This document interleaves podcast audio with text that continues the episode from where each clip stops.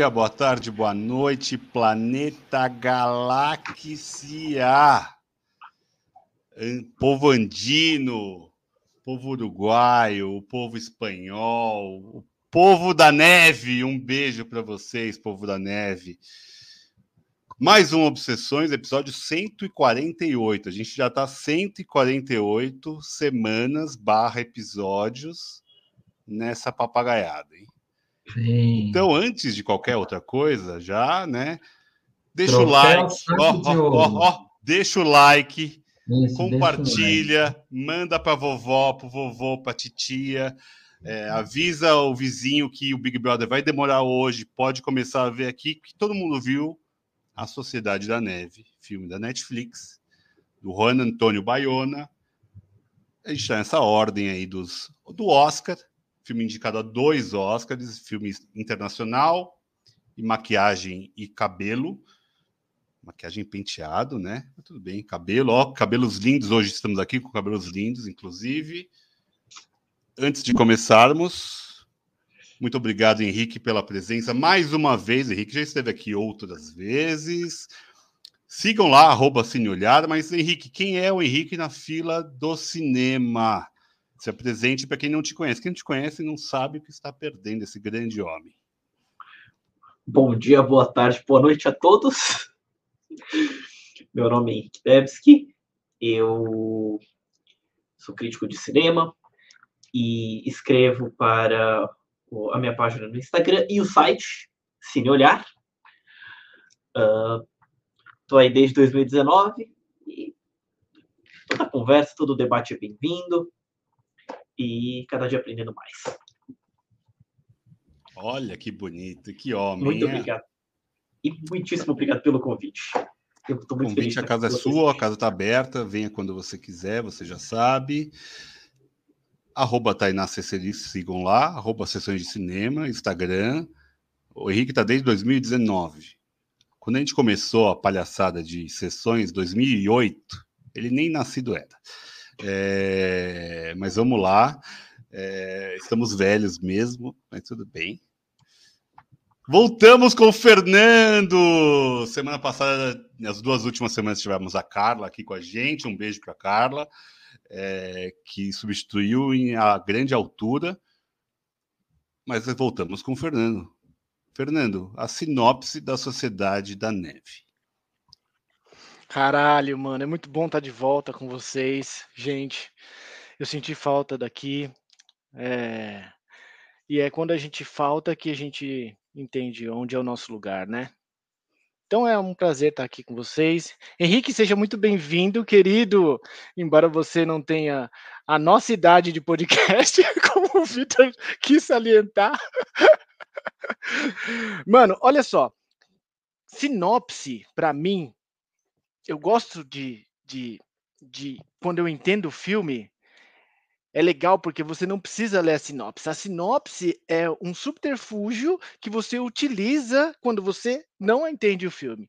Mas Sociedade das Neves não tem esse problema. Porque é um filme, né? Começo, meio, fim, bonito, como prescreve o figurino. A história aqui é muito simples e eu nem vou ler sinopse.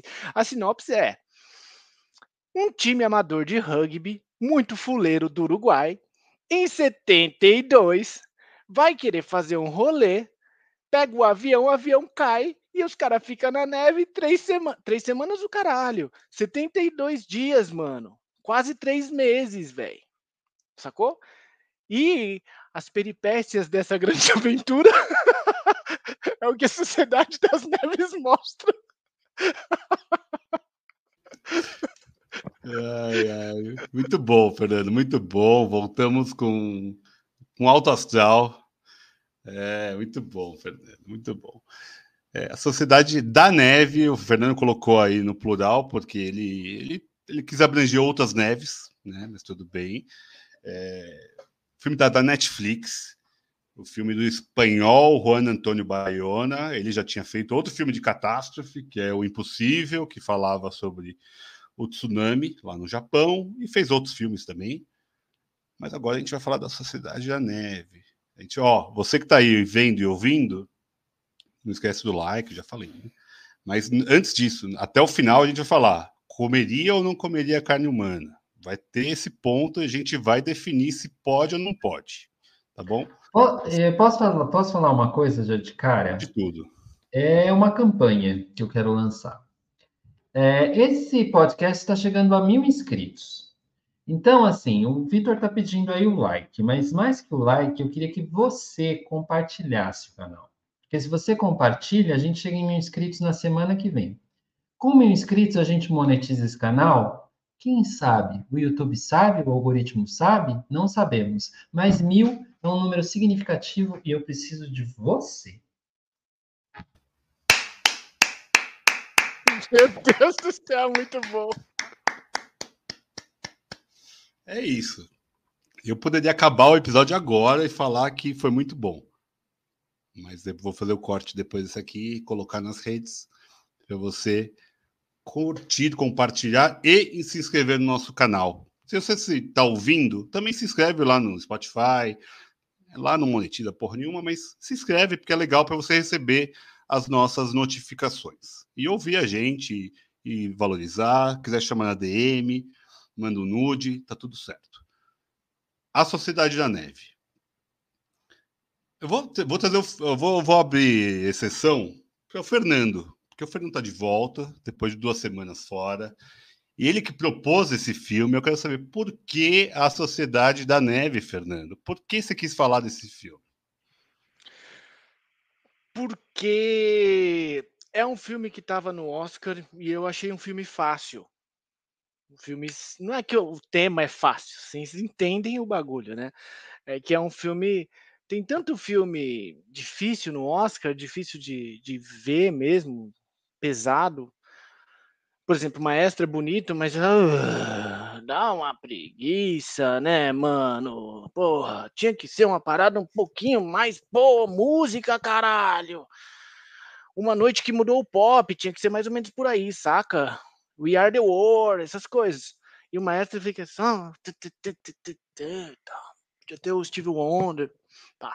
Mas assim, a Sociedade das Neves, da Neve, cara, eu acho que eu tinha assistido o filme O Vivos lá, né? Que é da década de 90, se não me engano. Eu tinha a impressão que era mais antigo na minha cabeça, cara. Tinha a impressão que era mais antigo.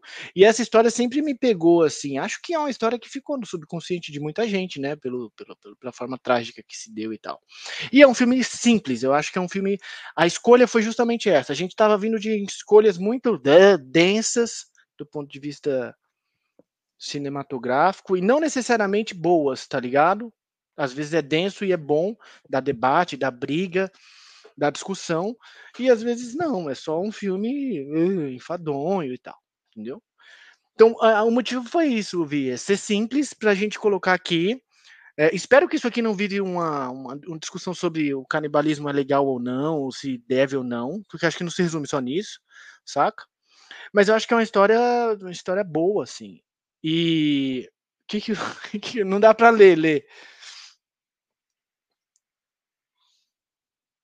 E, ah, cara, já vou dar meus dois centavos sobre o filme. Eu achei um filme bom pra caramba. E acho que o que mais me pegou logo de cara foi o lance de tipo. É, tem muito mais do ponto de vista tecnológico, do ponto de vista da qualidade do, do filme. Você parece que tá muito dentro da porra daquele avião, né, cara? Tipo, nos 15, 20 minutos iniciais ali, você fala, ai, mano, que dor de barriga tá me dando aqui, saca? Porque parece que você tá dentro do negócio e o bagulho cai e tal.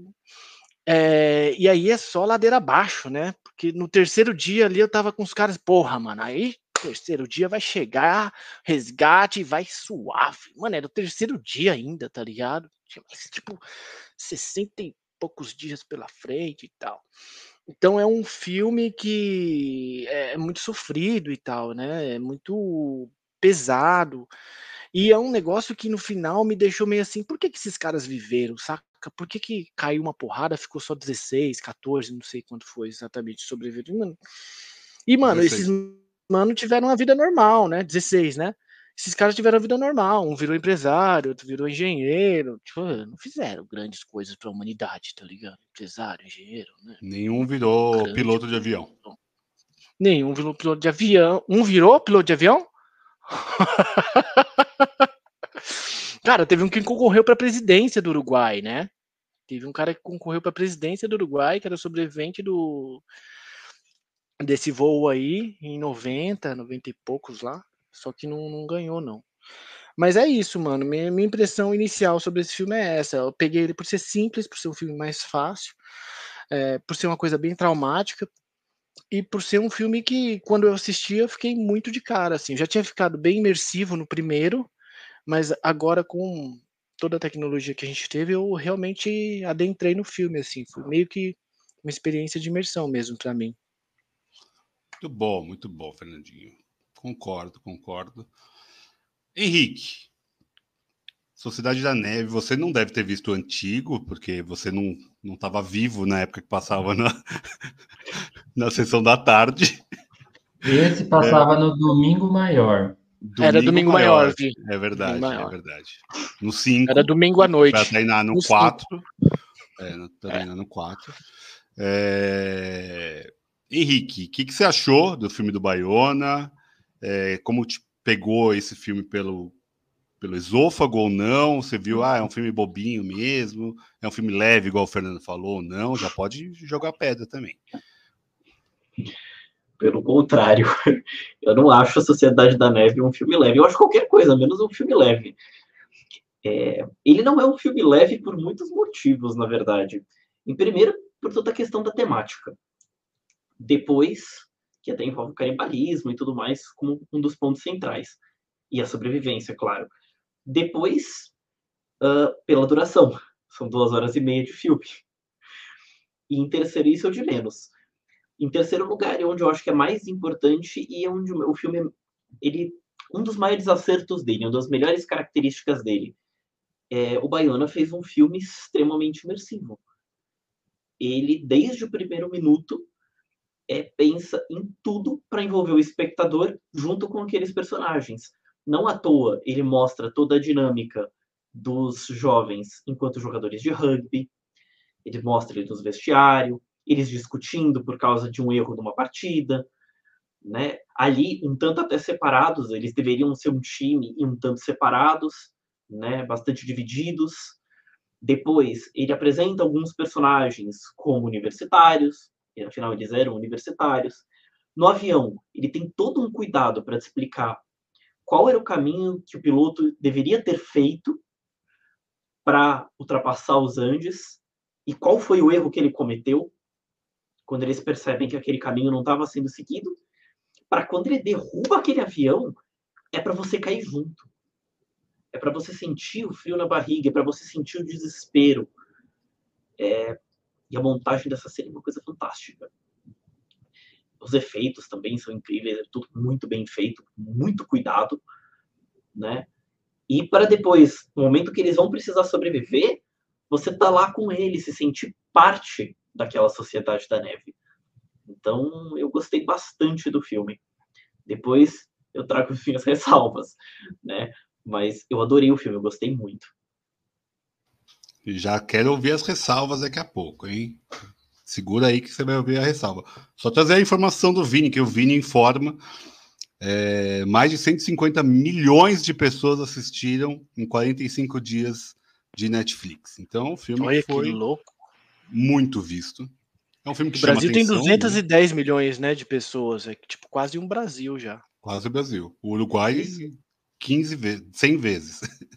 Isso sem contar com a quantidade de pessoas que deve ter sido menor, mas que viu o filme nos cinemas, porque aqui no Brasil, pelo menos em São Paulo, ele teve um período de distribuição pequeno, e eu sei que nos Estados Unidos é certeza para estar tá concorrendo no Oscar, né, até, e em outros países eu imagino que ele, a Netflix também tenha adotado uma estratégia de lançamento nos cinemas antes de entrar na plataforma, então ele realmente é um Parabéns, Baiona. Um beijo para você, onde você estiver. Parabéns. Grande homem. Tainá, o que, que você sentiu dessa sociedade da neve? Esse aspecto de sociedade alternativa por necessidade. O que, que você sentiu disso? Coloca um pouquinho desse olhar do filme, minha amiga. Meus amigos queridos, muito boa noite. Minhas amigas, boa noite. Henrique, muito obrigada pela sua presença, obrigada pela oportunidade de conversarmos sobre a Sociedade da Neve. É, eu assisti a esse filme duas vezes, infelizmente não pude vê-lo no cinema, porque também no Rio de Janeiro houve um circuito muito estreito de lançamento, mas é, eu assisti a duas vezes. Aliás, assisti duas vezes a esse filme e eu acho que a segunda vez é bem mais difícil do que a primeira, porque eu acho que na primeira vez ainda existe o fator surpresa. Embora é bem verdade, eu acho que podemos concluir que o desfecho seria esperado, ou minimamente óbvio já no início. Mas o meio desse filme é, ainda assim consegue surpreender. Consegue talvez surpreender pelo hiperrealismo do que é essa reconstituição histórica, feita à perfeição, talvez, do que aquelas pessoas, felizes ou infelizmente, tivessem vivenciado. E eu acho que aterroriza exatamente por esse fator, já que também é, somos imersas, imersos nessa experiência, é, acho que só em assistir já dá a dimensão do quão trágica e do quão catastrófica e traumática também, portanto, é, pode deve certamente ter sido essa experiência, o que talvez também explique, em parte, o público é, de, desse filme, é, em tão poucos dias, 150 milhões de espectadores, eu acho que está na memória coletiva, talvez é, uma transmissão geracional dessa tragédia, o quanto essa tragédia também ainda informa esse país, no caso Uruguai, ou os países eventualmente atingidos, já que envolveu outros, pelo menos outros dois, é, mas também como Henrique tem algumas ressalvas, porque eu acho que talvez essa reconstituição, a perfeição, é, exaure o público no que talvez seja preciso explorar de sofrimento,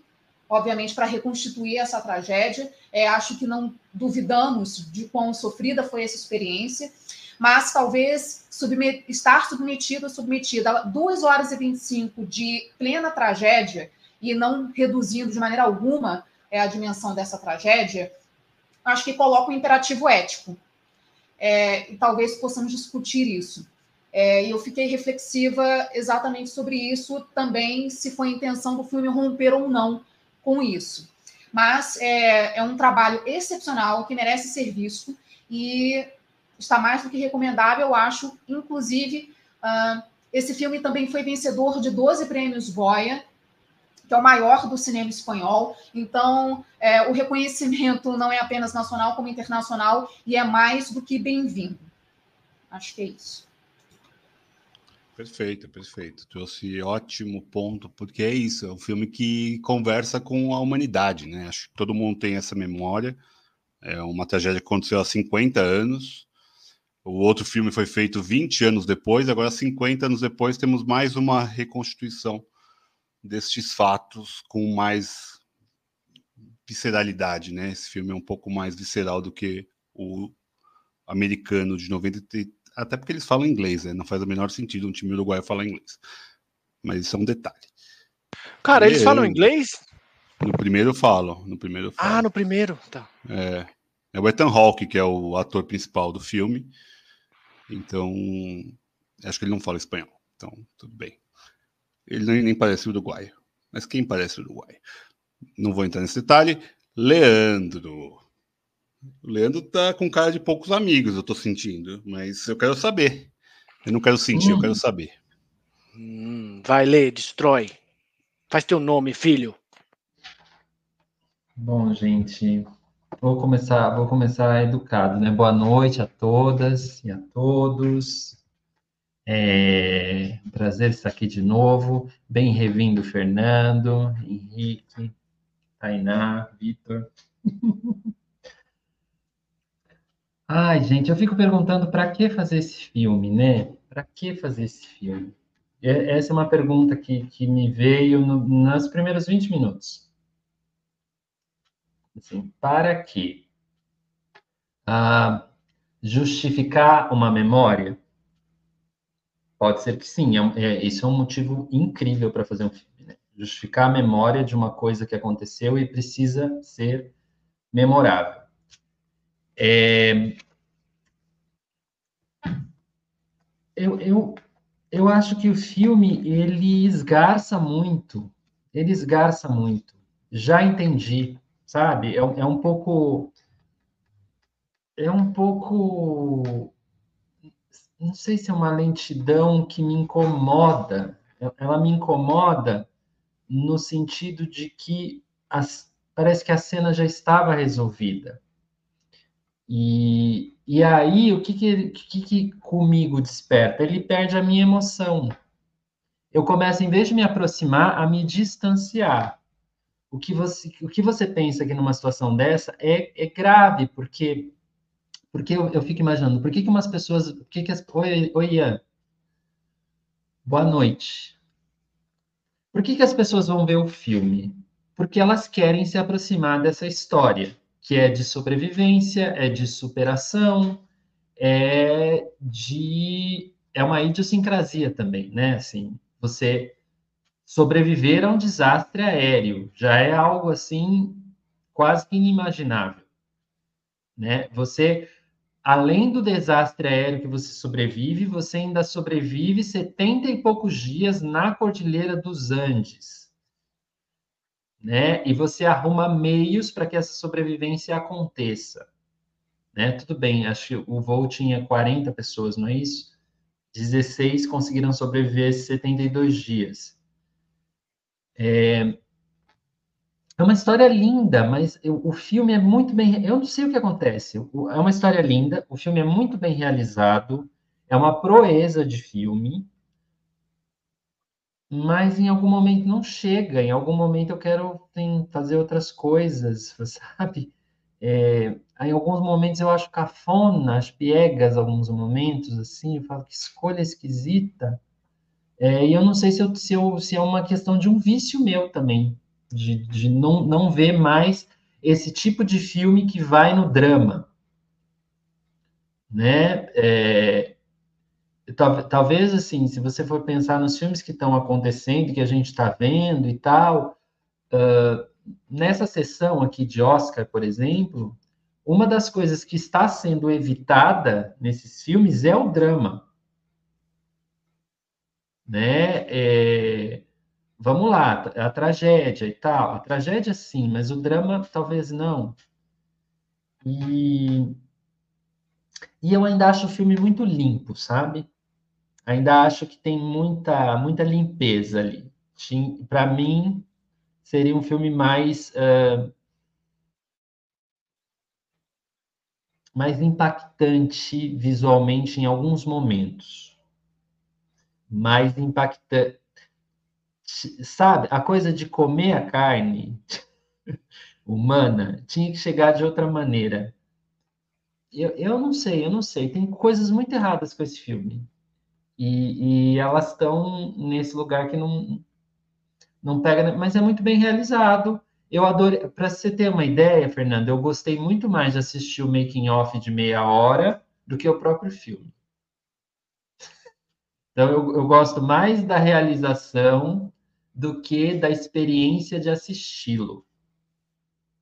E acho que esse talvez seja o resumo do meu dessa minha, desse meu devaneio aqui, sabe? Hum, eu gosto mais da realização do que da experiência de assisti-lo. E, e não consigo me conectar com o filme. É isso. Ó, ó, ó polêmica vindo aí. Gostei, gostei, Lê. É, eu, eu, eu também pensando agora, eu não me emocionei com o filme, não. É um filme que me deixou claustrofóbico por, por conta de todo, toda a lógica, né? É, é, uma cagada atrás da outra que acontece, né? Então, é, não bastasse cair, daí tem uma avalanche, daí não bastasse tentar subir quase morrer. É, tem muitas passagens, mas eu também não consegui me emocionar. Mas eu também nem acho que é o problema da atuação, o problema talvez seja mesmo dessa lógica clean mesmo. Eu também achei muito limpo, Lê. É, esse é um ponto que me pegou também. Você está 70 e poucos dias sem tomar banho, sem comer. É, eu ia ver sangue para todo canto, eu ia ver merda para todo canto, eu ia ver cocô, xixi para todo canto, e não é, é, limpo. A neve tá branquinha a todo momento, exceto na hora do xixi, que o xixi fica preto ali. É, mas de resto, realmente é um filme muito limpo. Super, super spoiler, hein, Vitor? Não, mas não tem spoiler. Tem um filme que é tem 50, tem 50 anos, né? Isso aí é, é uma é uma calcificação do, da, da água no, no sangue e tudo mais. É um problema fisiológico mesmo. Mas eu acho um filmaço, bem feito, assim. Visualmente é um filme muito impactante, né? O Fê falou da, da hora da queda, o Henrique também falou. Realmente, parece que você tá ali no avião, um negócio muito bem feito. Também gostei muito desse making off que tem na Netflix. Vejam, quem não viu, veja, porque valoriza um pouco mais até essa feitura do filme. Acho que é muito impactante isso. Um ponto que me agrada, é, me agrada e me incomoda é o narrador. O narrador está morto. Isso é um ponto que me chama atenção e me incomoda, porque o filme é um pouco menos religioso do que o Vivos eu, pelo menos é, é, o meu olhar, tá? Eu acho que o filme é um pouco menos para esse canto do foi, foi um milagre. Eu acho que é muito mais o destino, é muito mais é, a humanidade colocada ali do que o filme anterior. É, então, até essa lógica de alguém que está de fora, de fato de fora, contando essa história, eu acho interessante, porque ele não, ele não está vivendo aquilo, ele está com um olhar como se fosse mesmo divinal apesar dessa lógica que eu falei que é um pouco menos religioso. É, porque a fé é colocada à prova a todo momento, né? Eu acho que esse é um ponto. E eles são religiosos, eles são de. Uma das primeiras cenas é numa igreja, é, parece os moleques porra louca, como moleques jogadores de rugby com seus 20 anos devem ser porra louca, então beleza. É, acho que eles não se apegam à lógica de ah, eles eram super carolas ou não. É, esse é um ponto. O ponto do canibalismo pega, e depois acho que a gente pode pegar esse ponto para falar sobre mais. Mas é, um, é uma definição sobre o que vai acontecer. Mas o, esse narrador, que é o Numa, que é o Adam Driver chileno, né? É, é igualzinho o Adam Driver, velho. Ele é muito parecido com o Adam Driver. Fiquei, eu fiquei muito falando, não, mas o que, que o Adam Driver tá no filme, velho? Mas não era ele. Mas parece. É, eu acho que ele é, ele é um personagem super interessante. Eu acho que ele chama atenção porque ele é, um, ele é o filme, né? O filme é baseado nele, apesar de ter a experiência da sociedade. Me faltou um pouco isso. Eu, eu não senti tanto a sociedade ali. Eu não senti que eles tinham uma unidade de sociedade. Era muito uma decisão, uma definição. Claro que tem alguns momentos que se chega num consenso. Ah, quem vai comer, quem não vai comer ah, quem vai para a expedição, quem não vai, quem está bem, quem não está. Mas, de certa forma, eram super-heróis, micro-super-heróis ali. É, me parecia um pouco, puta, alguém tem que fazer para sobreviver. Mas para se sobreviver, eu não, eu não sentia uma unidade, um corpo naquela sociedade. Eu não senti em nenhum momento que a gente estava falando de um filme que podia falar sobre uma sociedade. Porque, assim, claro, você não vai construir uma sociedade ali no meio do, dos Andes, é, um lugar inóspito, que não tem nenhuma vida possível ali, o que já torna tudo absolutamente incrível, né? É a lógica de ter 16 sobreviventes. Dos 45, eram 40, é, 5 tripulantes e 40 passageiros. É, mas eu, eu, sinto muito mais essa lógica de tentar ter um grande salvador. Mas não por heroísmo, é por necessidade, por sobrevivência de fato. Mas eu não sentia que era a sobrevivência do grupo, sabe? Eu não, não senti, pelo menos, uma lógica de sociedade, de fato. Não senti que eles estavam fazendo porque, olha, ou todo mundo ou ninguém, sabe? Eu não, eu não consegui sentir isso, e talvez isso tenha me perdido na emoção. Mas, de fato, eu acho um filme muito bem feito. É um filme que me pega, assim, pelo visual. Eu acho que aquela neve, eu senti o frio, é, eu sentia a queda do avião, eu sentia a dificuldade de comer, eu sentia a dificuldade de subir para tentar achar um rádio, para tentar falar com alguém. É, eu sinto tudo isso, mas ele não me pega no âmago, ele não me pega realmente pelo, pelo estômago. Então é, é, é um, é um sentimento um pouco dúbio também, é, mas revendo vivos, eu gosto mais desse. Eu acho que esse é mais humano, é menos esperando um milagre. E aí eu quero trazer a provocação para vocês. Aí quem quiser abre o microfone e fala. Foi milagre ou foi um destino? É um desastre ou é um milagre? Porque mais da metade morreu. 16 sobreviveram, dos 45. Como que a gente consegue olhar isso? Como vocês olham você, isso? Eu acho que você pode cadastrar o seu CPF e votar, porque só dá para votar uma vez, tá bom? Não sei, Vitor. Por enquanto, pensando, estou pensando. Não, é, é, é, não tem uma resposta, mas é só como vocês sentiram. Como vocês sentem a partir do olhar de vocês, a partir do, das vossas experiências. Hum. Olha. É um milagre. Vai lá. É... Não, por favor. Por favor. É, eu, eu fico na, na, na, hipótese do milagre. Do milagre. Porque. Uh,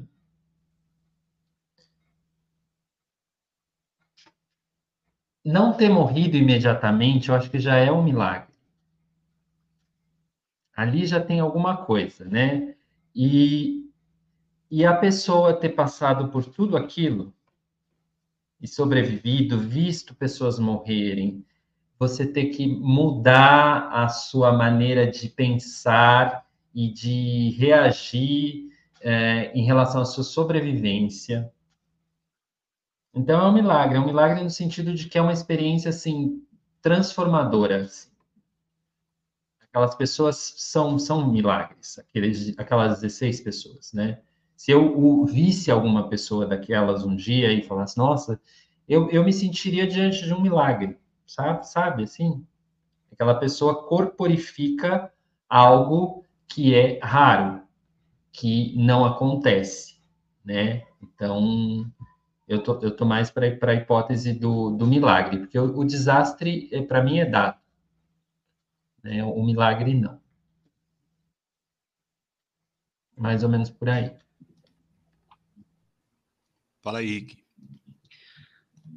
Eu fico pensando que talvez é, não seja um milagre ou um destino, talvez sejam as duas coisas. O destino incluía um milagre. Porque, de fato, um avião ter caído com 45 pessoas e um terço delas, mais de um terço, ter sobrevivido, mais de um terço por uma, né? Mas é mais de um terço ter sobrevivido a 72 dias, se não me engano, né? Presos na, na cordilheira, é, é algo bastante. É algo bastante difícil, bastante raro, incomum, né? É uma, uma sobrevivência surpreendente. Vocês falam que o filme, eu gostaria só de comentar algumas coisas que vocês falaram, mas vocês comentaram que o filme era muito limpo. Eu acho que a limpeza nesse caso, é, ela vem. Se o filme talvez resolvesse abusar muito da violência, é, muito da escatologia, ele acabaria se tornando é algo um pouco espetacularizado demais. Quando a ideia não é a espetacularização da violência ou a espetacularização da escatologia. Talvez pudesse até beirar em algo de mau gosto e um pouco fetichista, e haja quem considere este filme um filme de mau gosto. Né? Seria um, o exagero na violência, o exagero na escatologia faria esse argumento ser ainda mais reforçado, e aí, a partir daí, que é um filme de mau gosto, e talvez pudesse ser algo que até beirasse o fetichismo. O fetichismo, se existe? O fetiche. Né? E, e, a gente sabe e vê que tem diretores que não sabem trabalhar a violência num filme ou eventualmente erram. Antônio Fuqua está aí para provar isso nos últimos dois filmes dele. Extremamente violentos para pouco, para chocar. Uh, então eu acho que esse, essa ideia de manter as coisas um pouco mais limpas e tentar conter a violência vem nesse sentido de focar no que é importante, na sociedade da neve. Essa sociedade que se constrói é, a partir da união daquele time de rugby e dos demais sobreviventes para tentar sobreviver.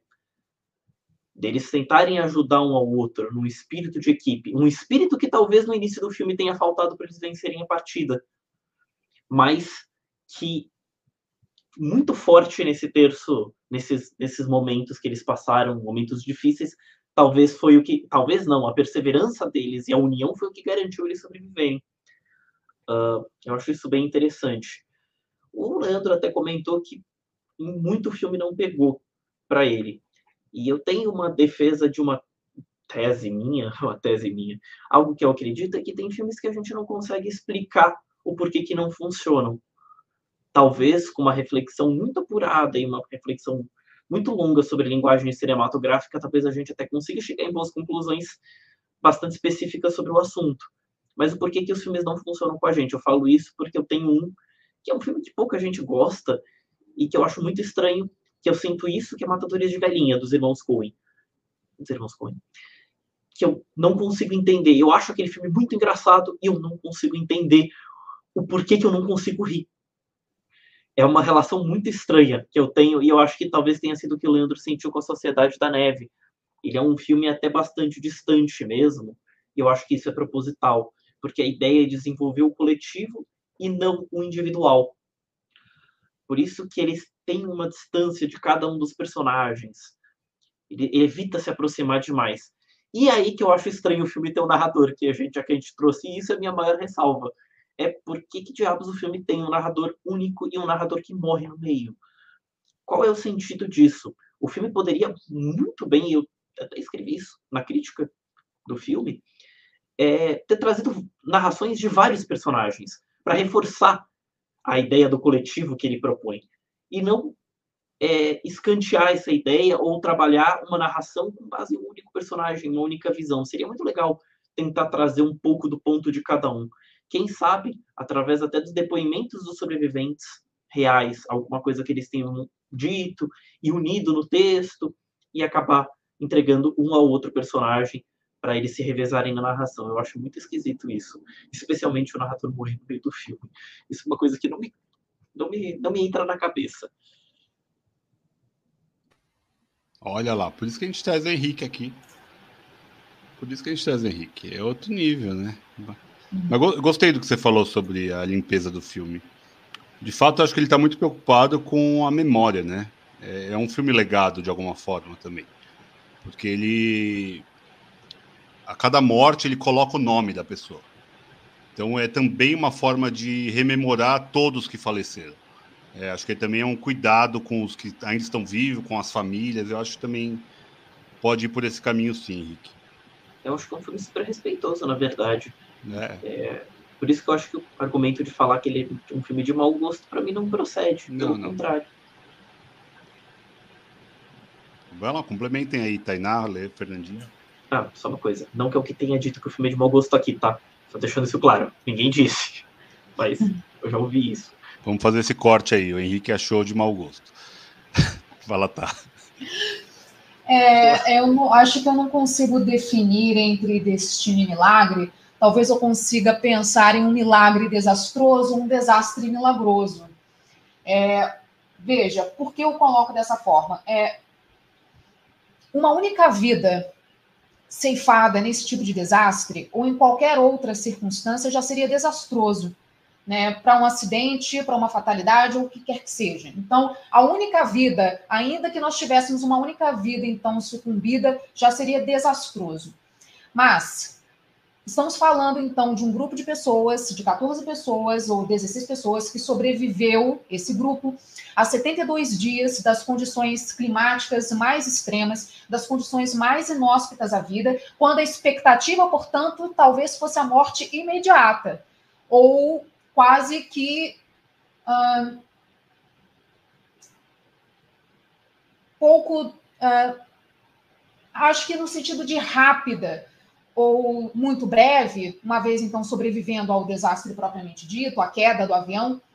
Então, a expectativa, quando a expectativa então, portanto, era esperar a morte de todos os 45 passageiros e tripulantes né, desse, desse voo, então termos um grupo então sobrevivente, de fato é um milagre, mas eu não queria colocar no sentido religioso, ao contrário talvez do que tanto vivos quanto a Sociedade da Neve em algum momento queira colocar, mas é um milagre. Eu também acredito, eu detesto a ideia de excepcionalidade dos eventos, porque acho que se repetem no tempo e há estruturas que permitem a aproximação entre desastres.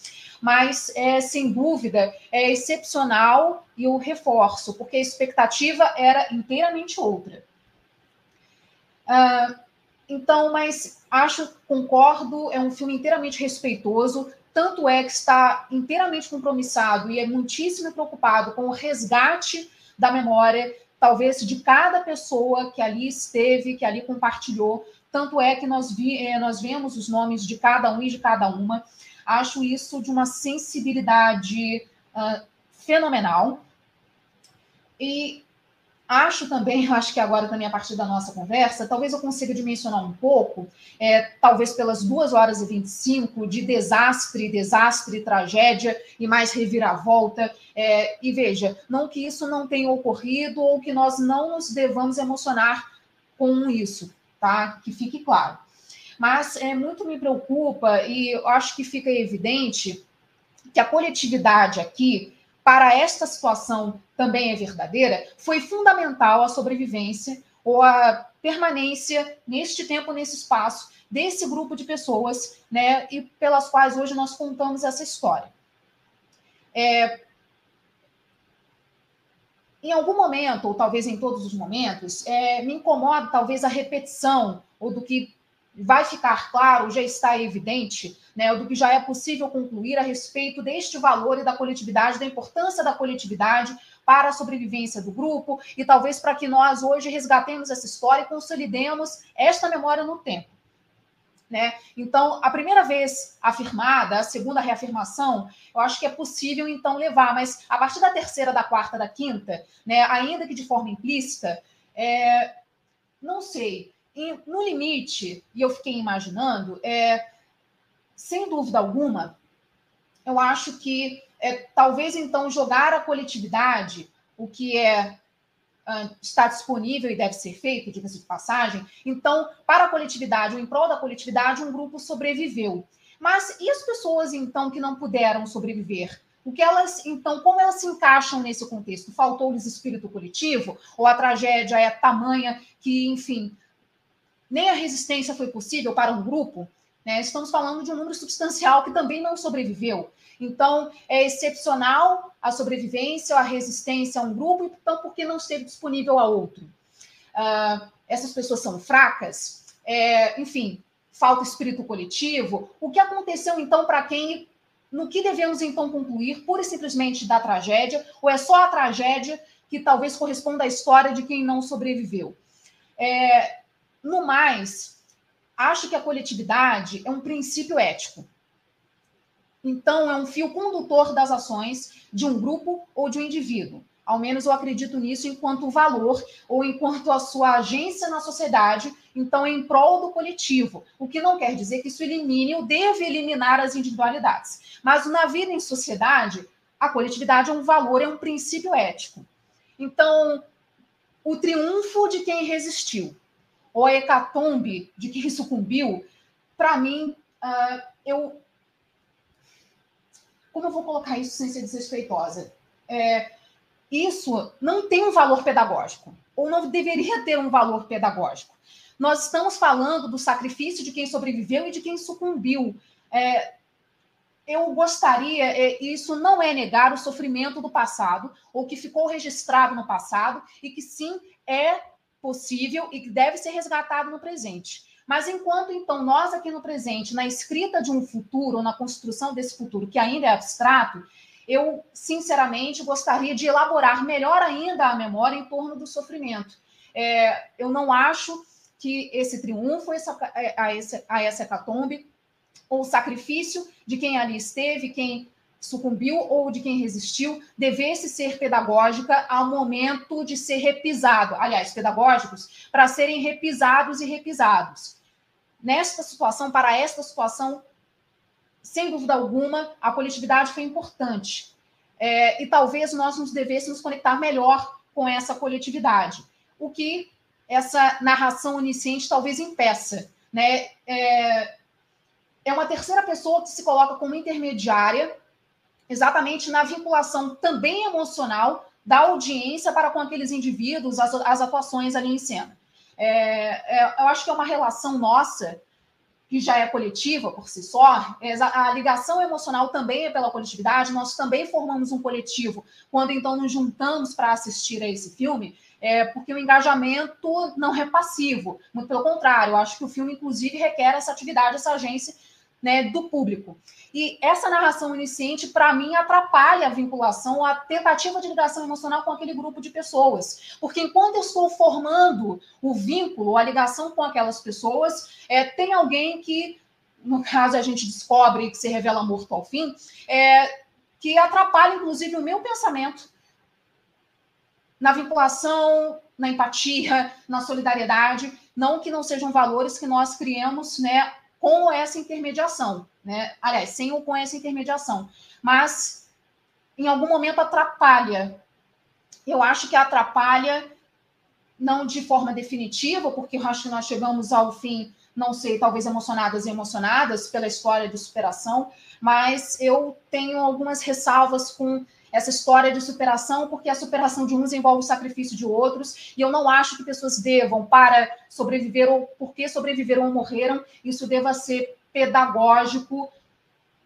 Nesse, eu não sei se eu estou me fazendo explicar bem, mas é, de toda maneira, com, com este sacrifício, a partir ou não de um sacrifício, eu não sei se deva ser moralizante ou pedagógico, nós então subtrairmos a questão da coletividade, pura e simplesmente a partir então somente de tragédias. Enquanto para mim, e aí eu coloco, é uma opinião inteiramente particular, é claro, é, enquanto valor ético, eu não preciso, ou não precisaria, nós não deveríamos ao menos precisar de uma tragédia que ensinasse o valor ou não da coletividade para a sobrevivência do grupo, de quaisquer grupos. No sacrifício, no triunfo. Sei lá, acho que é isso. E aí, Fernando? A Tainá, a Tainá agora jogou uma bomba, ela explodiu as nossas cabeças. Quero ver o Fernando agora falar. Tá destreinado, duas semanas fora, quero ver. Vai lá, Fernando, aí, ó. Sobrou pra você. Cara, eu, eu. Cara, eu acho que eu acredito em milagre, mano. Mas também acredito em destino. Se pã, o destino dos caras era um, desempenhar um milagre, saca? Então é um destino milagroso, um milagre, saca? É, por tudo que vocês falaram, assim, né? Eu, eu, eu não tenho problema com a ideia do milagre, assim. Eu acho que acontecem coisas, do ponto de vista religioso, inclusive, tá ligado? Não tenho nenhum problema com isso, não. Pode ser qualquer tipo de religião, você acredita no universo, sei lá, saca? Na ayahuasca, se você quiser. E qualquer outro tipo de religião, tá ligado? Aquela coisa que você acredita mesmo. Eu acho que existe milagre ali. E, é, eu, eu ficaria. Se, se eu fosse. Eu fiquei numa reflexão assim, cara, se eu fosse um desses 14, saca?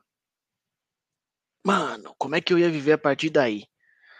Porque, Joe, eu tenho que fazer alguma parada para deixar uma marca muito, muito importante na porra da humanidade, brother. Porque eu passei 70 dias com a morte querendo me beijar ali todos os dias com seu beijo frio, sacou?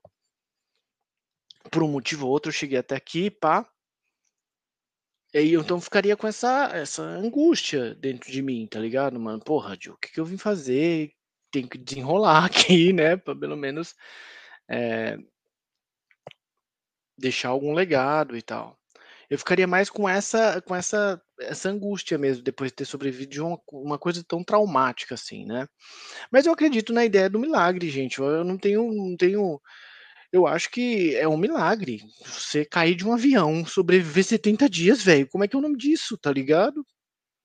Não, tô sendo filólogo não, não ligo pra questão da palavra, mas é é um milagre, a palavra existe qualquer de, de qualquer perspectiva, tá ligado? Sobre todas as contrariedades da ciência, como é que se explica isso do ponto científico, tá ligado?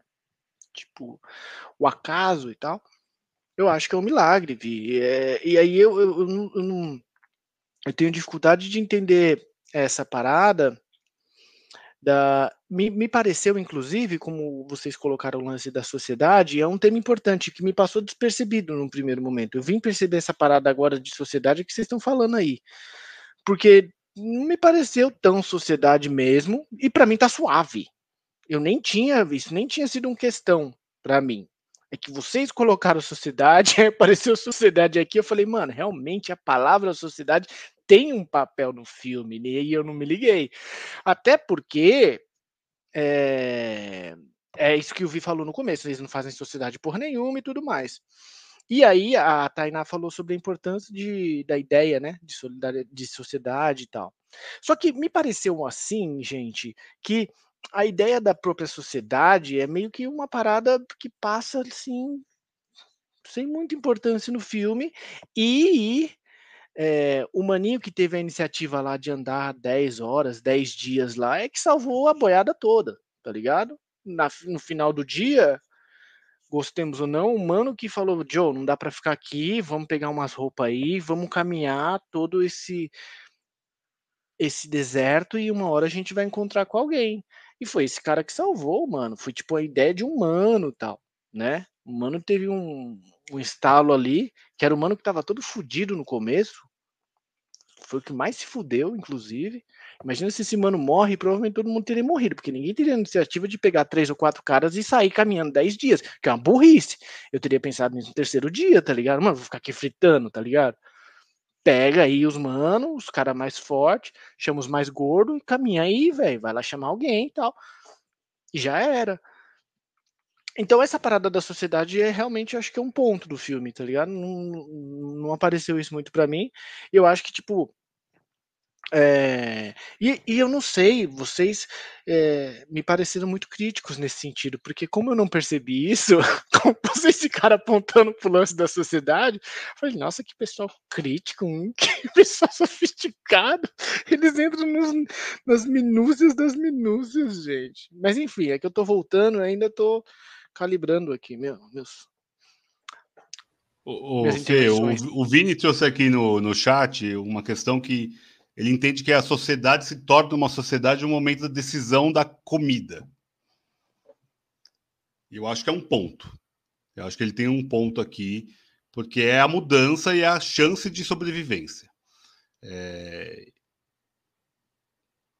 Agora a gente vai chegar no momento. Você comeria a carne humana e depois o Henrique vai falar se isso é um crime ou não é um crime, porque temos um advogado no grupo. Então, é... E aí, Fê? Você comeria? Já vai Suave, você. Né? comeria, comeria logo. Mano. Poucas, mano, poucas. Porque tá congelado. O, o ponto é que os caras não comeram um sushi ou um sashimi, sacou? Os caras comeram uma parada, meio, tipo, que, né, tá congelado o rolê, eles não vão sentir o gosto e tal, e a sobrevivência. E eu acho que o filme trabalha muito bem isso, porque rolou uma discussão antes entre eles, tipo, se isso era moralmente se pá ou não, sacou? de aceitável e tal. E essa discussão moralmente é e religiosamente também. Religiosamente, porque, o, porque é o Numa que defende, O né? Numa, né? que é o narrador, ele é o que é. é. reticente em comer, né? Que ele é reticente e tal. E aí todo, todo, todo esse discurso e tal, e de repente, eu acho isso uma sacada muito boa do diretor, que ele coloca a câmera assim no, na janela e tem um cara lá pegando um pedaço de outra pessoa. E ponto. Sacou? Ponto. É a situação humana, mano tem muito o que fazer. Eu achei essa sacada assim, tipo, mano, tem uma discussão, tá rolando, ah, isso é certo, é errado, ética, Platão, blá blá blá, Sócrates, porra toda. Mano, o cara levantou, foi lá, pegou, tirou um teco, comeu, voltou e ficou na dele, mano. Depois todo mundo fez a mesma coisa, tá ligado? Eu acho que não tem muito pra onde correr aí, é sobrevivência. E outro cara morreu, mano. Pô, a gente come carne de boi, de vaca, caralho. O cara tá morto, mano. No estômago, o cara come a carne da mina. Pô, normal isso aí, tranquilo. Tranquilo não, mas, mas tá ligado? Não, não vejo com. Não, não se aplica a lei da moralidade aqui para mim, ou da ética. Acho que não é, não é um transtorno ético, tá ligado? E, e aí, quem mais? Quer falar, Henrique? Você já sabe a lei que ia prender esses seres humanos? Eles são passíveis de prisão? Olha, antes de mais nada, acho que a gente tem que evocar o clássico caso da faculdade de direito. Se alguém aqui, o Vini inclusive já deu spoiler aqui, se alguém aqui se formou na faculdade de direito e não leu ou não conhece o caso dos exploradores de caverna, pode voltar e se formar de novo, porque se formou errado. Esse é... Quem não se formou em direito, conta aí que, que é o caso dos exploradores da caverna, rapaz, por favor. Vamos lá. Uh, ele é, é, esse é um livro escrito, um conto escrito pelo Lon Ed Fuller. Inclusive, eu tenho a minha cópia aqui. Como o Vini disse no primeiro semestre, é uma das primeiras matérias de direito, pelo menos comigo, foi em teoria geral do direito, ou em outras faculdades também é introdução ao estudo do direito, depende, é pura nomenclatura, né? Mas é uma das primeiras matérias que você tem no curso de direito, é uma matéria basilar, que você vai entender alguns conceitos básicos, às vezes até abstratos, acerca do direito como um todo, mas de uma forma que você vai entender como eles se aplicam à medida que você for estudando cada área em específico é, nos anos seguintes e nos semestres seguintes. Né? A gente tem que começar por algum lugar. O caso dos exploradores de caverna é sobre um grupo de amigos que uh, vão, eles adentram a uma caverna para explorar. O próprio título. Né? Eles entram numa caverna, acontece que. É o spoiler do nome, né, Henrique? O spoiler está no nome. ah, vá! Quando ele falou, caverna. Quando ele falou, ah, vá, eu falei, nossa, por isso, por isso que ele está criticando a sociedade da neve no filme, entendeu? Ele é um preciosista, entendi. Então. Sabe, eu estava dentro da caverna, até lembrei que eu tinha um capacete com uma luz e acendi. Tipo isso. Mas continua. O Henrique estava tão bem, estava tão bem. Vai, desculpa, Henrique, não liga para esses meninos. Eles fazem isso mesmo com todo mundo que vem tava, aqui. Tava dando um resumo aí do primeiro semestre do, do curso é. de Direito. Relaxa. Vai, fala. O caso dos exploradores de caverna é sobre um grupo de amigos que vão explorar uma caverna. O equipamento que eles estavam usando, salvo engano, acaba se rompendo. Uh, acontece um desmoronamento e eles ficam presos dentro da caverna. Acontece que sem conseguir estabelecer comunicação com o mundo afora e sem encontrar comida dentro da caverna, eles precisam decidir o que, que eles vão fazer. E a opção que aparece é: uh, a gente vai precisar se alimentar de alguém.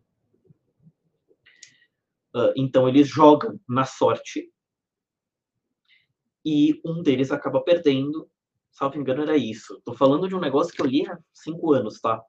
Mas em resumo, bem resumido, era isso. Eles jogam na sorte e uma das pessoas, um dos amigos, acaba sendo usado como alimento. Uh, acontece que eles acabam conseguindo sair da caverna, eles conseguem contatos, saem da caverna. Tudo isso é bem explicado no livro, mas eles mataram uma pessoa para se alimentar. Então, é, eles vão ter que ser julgados por isso. O livro ele se desenrola, na verdade, como uma, um grande voto, uma grande, um grande julgamento. Ele não é um livro necessariamente cuja, cuja narrativa se dá de uma maneira tradicional. Ela se dá através dos votos de cada um dos juízes envolvidos. É como se fosse um plenário do, do Supremo. É tipo isso. Então, você tem cada um dos juízes votando da maneira como eles acham. Ao longo desse tempo, ele conta toda a história e o que, que eles fizeram para sobreviver e tudo. É muito interessante porque você tem várias perspectivas. Você tem um fato, uma situação, um fato, e cada um dos juízes explica o porquê, o que, que ele acha, se ele acha que eles devem ser julgados culpados ou é, inocentes, ou absolvidos, né? do caso. E, e, e quais as razões para eles acharem isso.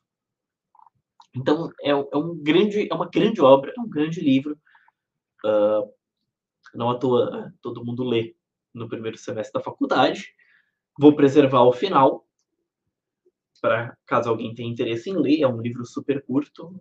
A minha versão do livro, que ainda é pocket, tem 70 páginas, então isso aqui você lê muito rápido. É um livro bem curto e bem interessante. Uh, e existe uma similaridade muito grande entre o caso dos exploradores de cavernas com o, a Sociedade da Neve, porque uma, uma similaridade na realidade, porque em ambos existe o consumo da carne humana.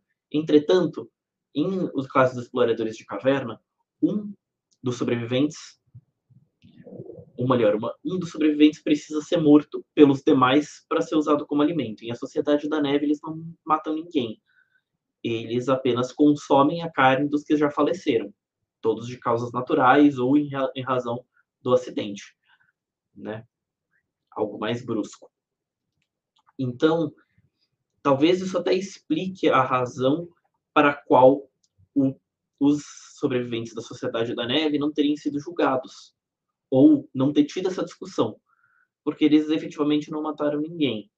Não tanto se sabe, mas acredito que não tenha acontecido mesmo. É diferente do caso dos exploradores. Aí vai de cada um e do que cada um acha que eles, se eles devem ou não ser, ser julgados, outro assunto. Se eu consumiria carne humana, confesso que sim, sobrevivência. Nessa hipótese que eles fizeram, que eles passaram, acho que não teria outra, outra solução, não teria outra escapatória. Acho que esse era o jeito.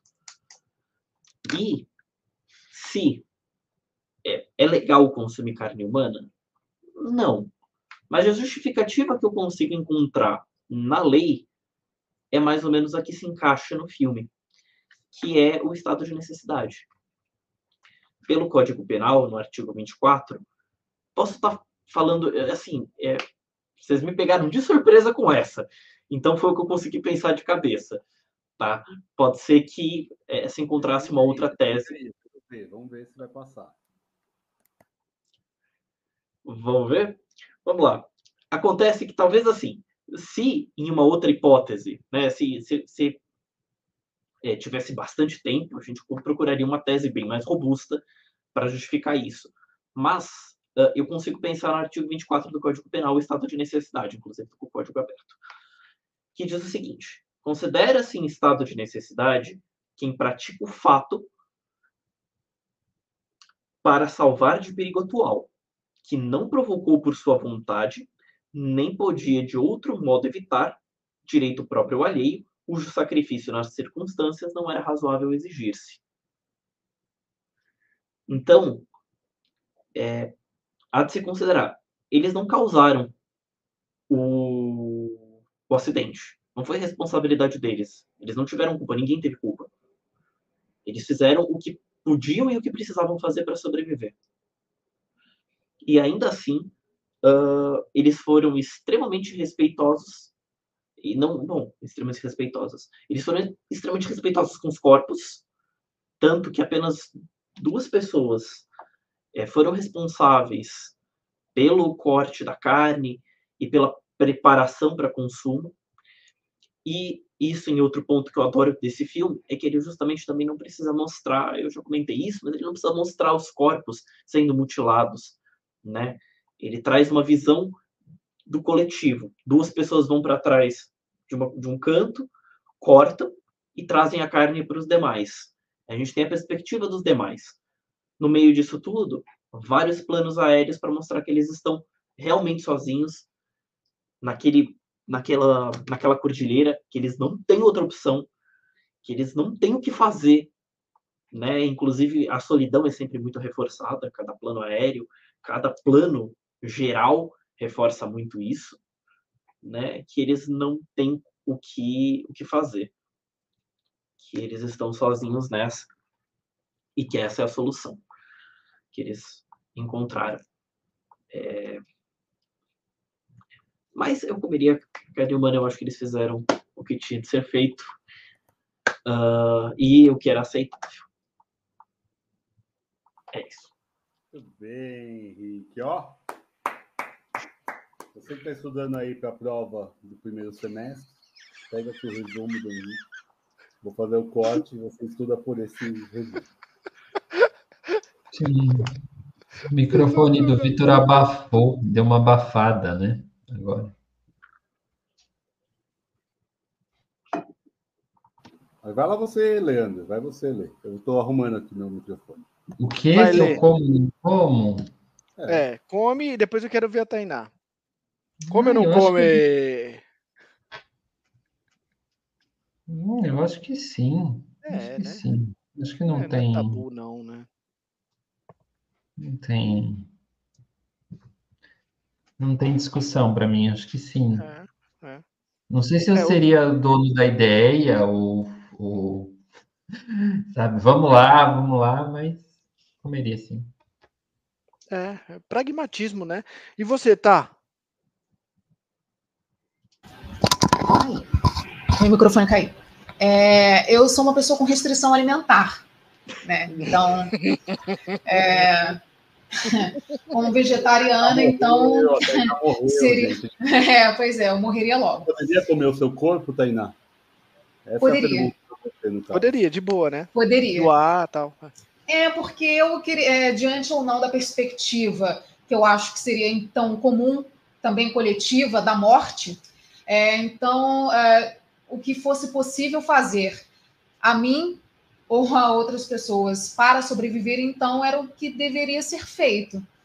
Ah, então eu concordo também com o Henrique, essa sensação de solidão é aprofundada também, sobretudo a cada nova catástrofe que atinge o grupo repetidas vezes durante esses 72 dias. Então, considerando o abandono, considerando a solidão e talvez o pacto ali criado para a sobrevivência, claro, também eu acho que a princípio coletiva.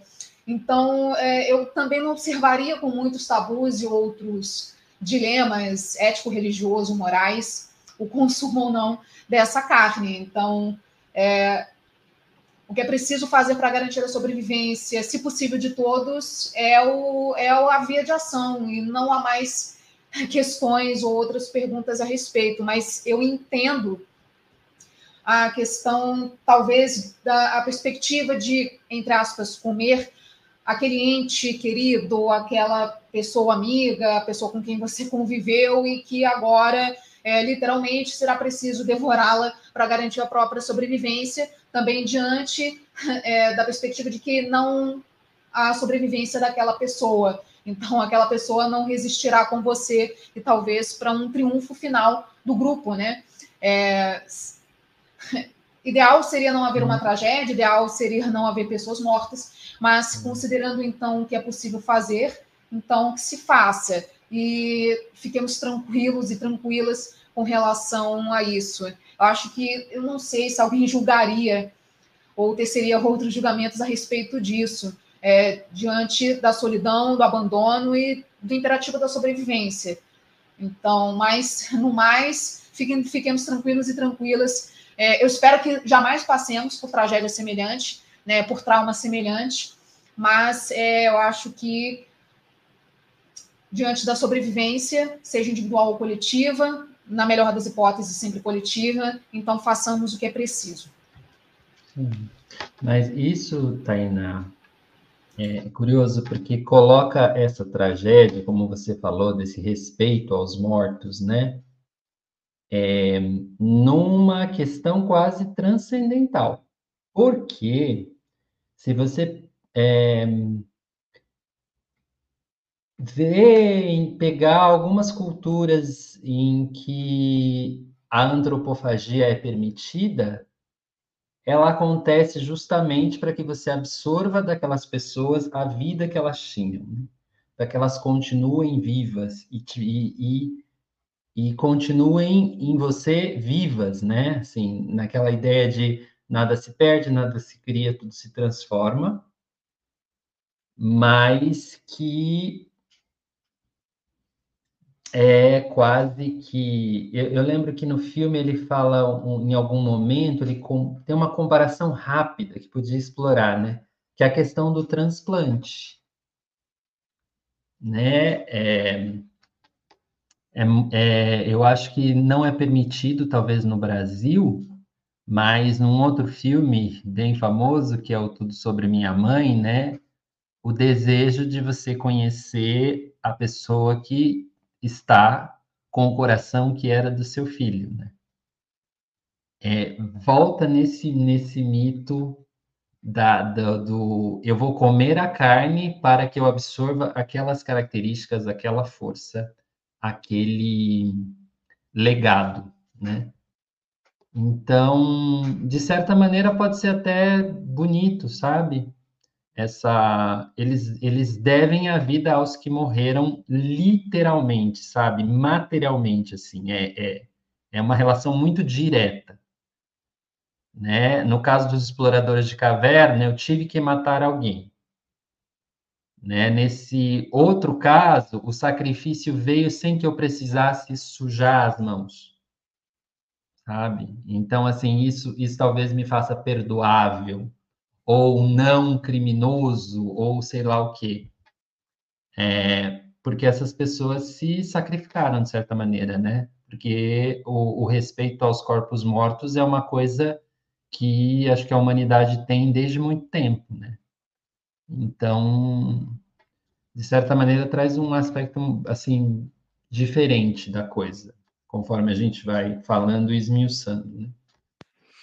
Ouvi, o seu, o seu microfone, o seu microfone ficou ruim quando você você caiu aí. A gente não ouviu o que você acha disso do, do lance. Comeria da... com tranquilidade.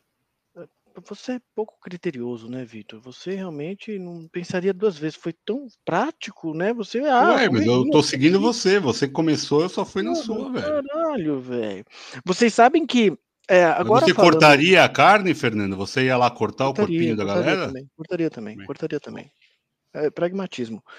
Mas assim, vocês sabem que quando eles foram descobertos lá, naquele, na cena final que eles vão pro helicóptero, na real não cabia 12, 14 pessoas no dentro de helicóptero, foram dois. E um foi no outro dia, sacou? Então, aquela cena final que mostra eles tirando a foto de cima assim, não aconteceu, mas tipo, ficaram metade lá, sete. Naquele helicóptero, que é um helicóptero de resgate militar, não cabe 14 pessoas. 7. E outro ponto, quando eles chegaram lá no Uruguai, cara, passou um tempo, a mídia adorou que eles tivessem sobrevivido, embora os filhos da puta tivessem cancelado as buscas, que eu acho um absurdo, né? Ninguém falou isso antes, mas, mano, como você cancela a busca de um avião que caiu no meio, pá, saca? Mas enfim, a mídia viu, recebeu todos os seus conterrâneos, seus patriotas de volta em casa, e depois surgiu a questão de, tá, mas como é que vocês ficaram lá 70 dias sem comer? Saca? Foi daí que surgiu essa parada do esse, que esse filme ficou famoso. Motivo pelo qual esse filme se tornou famoso, que é justamente a questão do, do, do canibalismo, né? E houve um julgamento não nos tribunais, Henrique, mas a mídia julgou e julgou bem os caras, saca?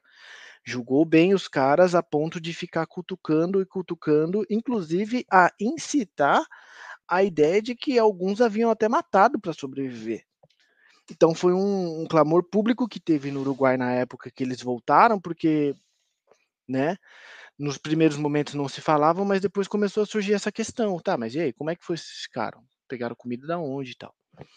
E acho que é, é, é, por isso que esse filme é, é, famoso, assim, né? Porque quando a gente fala, de, quando a gente falava de Vivos e agora quando a gente fala de Sociedade da Neve, que eu acho que é o filme que vai bater o martelo com relação a isso, não precisa de mais nenhum, igual vocês falaram, é, porque teve esse julgamento, teve esse julgamento da opinião pública nos jornais lá do Uruguai e tudo mais, e isso virou uma questão, saca?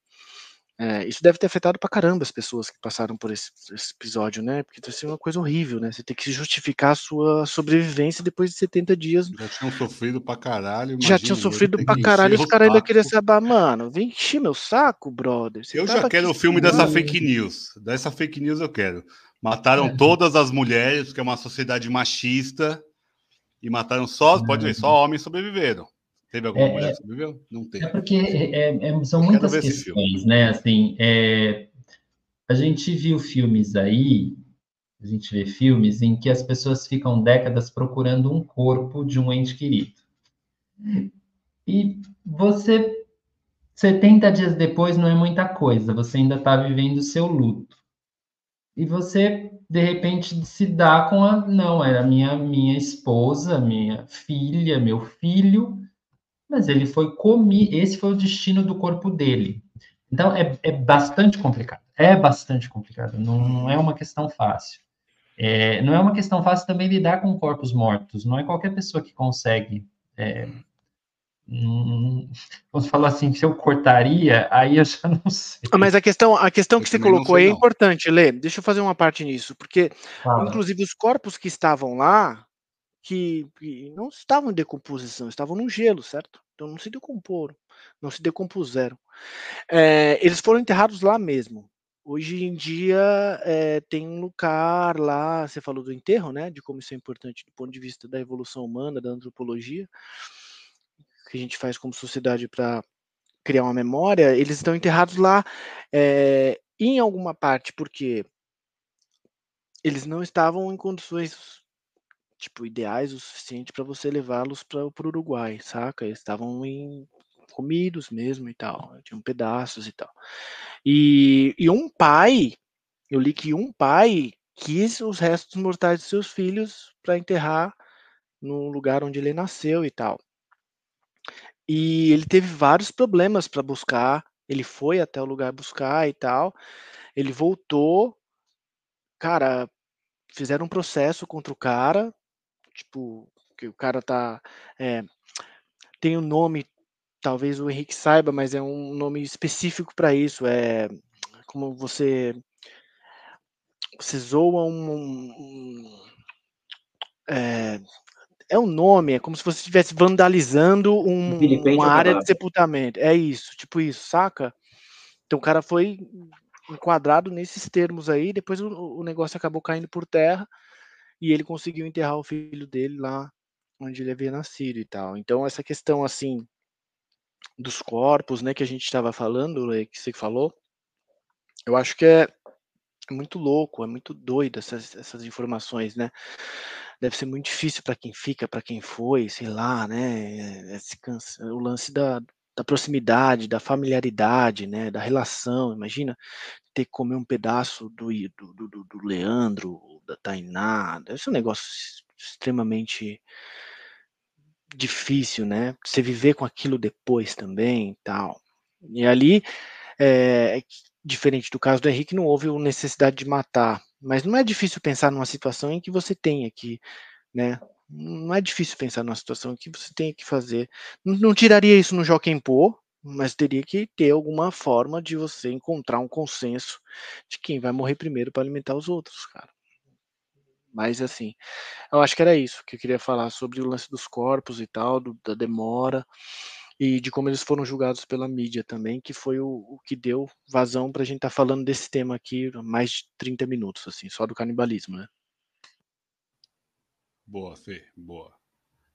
É, só, a gente está brincando aqui, mas todo respeito aos falecidos, né, e aos sobreviventes, é, a gente aqui sempre está brincando, mas é sempre bom também ressaltar o respeito é, por tudo que eles passaram, né, então porque de fato eu acho que é o, é o ponto principal e o melhor ponto do filme é esse respeito dele. Eu acho que é um filme que se preza e ele se destaca por esse ponto do respeito aos, aos que foram e também uma celebração mínima, pelo menos, da vida de quem conseguiu sobreviver. É, vamos para o top ou mais alguém quer falar algo da Sociedade da Neve? Porque a gente vai pegar aqui filmes catástrofes, filmes desastres, filme, filme que tipo, putz, e aí? Deu tudo errado?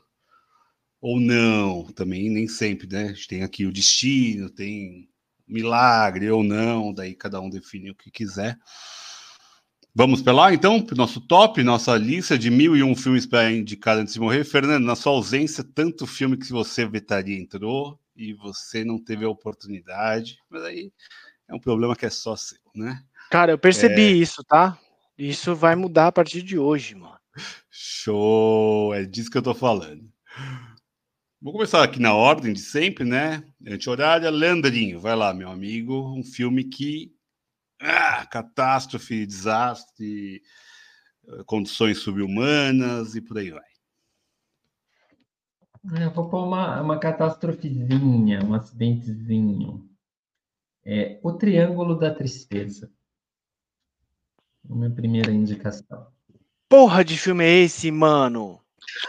Filmaço, um dos melhores filmes de 2022, um dos cinco melhores filmes do ano. Caralho, obrigado, obrigado. Triângulo da Tristeza.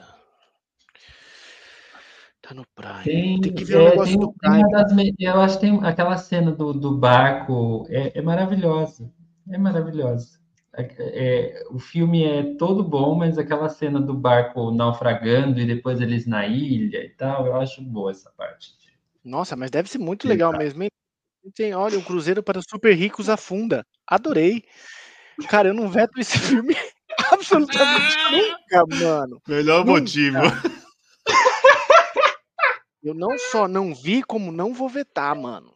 Certo? Geralmente quando eu não vejo, eu veto, mas, mano, esse daqui, super ricos afundando num barco, sobrevivendo. Milionários se fudendo é sempre um deleite. Tem como, cara. Passa, passa fácil, ler. Muito bom. Alguém quer vetar? Mano. Porque eu sei que é um filme que pode ser divisivo aí. Na crítica, temos dois críticos aqui, a Tainá e o Henrique. Vai, vamos ver. Não, sem vetar, sem veto, sem veto. De forma nenhuma. Show. Eu jamais vetaria Triângulo da Tristeza. Inclusive, eu lembro como se fosse ontem de quando eu assisti esse filme pela primeira vez. Que eu acho que eu nunca vi um cinema com mais de 300 pessoas rindo pra caramba. E o Vitor, inclusive, do meu lado. Ri bastante, de fato. Somos dois. É, aquela cena do meio mesmo é muito boa, gente. Nossa senhora, escatológica, mas é maravilhosa. É tipo é... uma foto desgraçada. Muito bom. Então, Triângulo da Tristeza, do Ruben Oslund. Acho que ele já tem outro filme aqui, hein? Eu não lembro, agora tem que olhar, são mais de 600 filmes, gente. Eu não vou lembrar de tem cabeça, mas acho que ele já tem outro filme na nossa Tem The Square. The Square. Ah, olha lá. O Henrique estudou nossa lista mais do que eu. Obrigado, Henrique. Um beijo.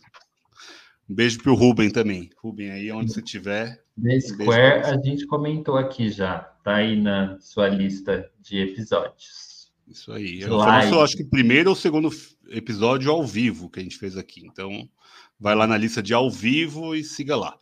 E veja lá novamente. Fernando, qual Ei, desastre você passa, quer trazer para nós? Passa, passa Não, eu. E, e traz aí o filme, tô... caralho. Não, é porque é que eu tô ainda salvando, mandando para mim mesmo o link do Triângulo da Tristeza para assistir depois. Vai, é que eu faz aí, eu já vou falar o meu já. Então vai o Henrique.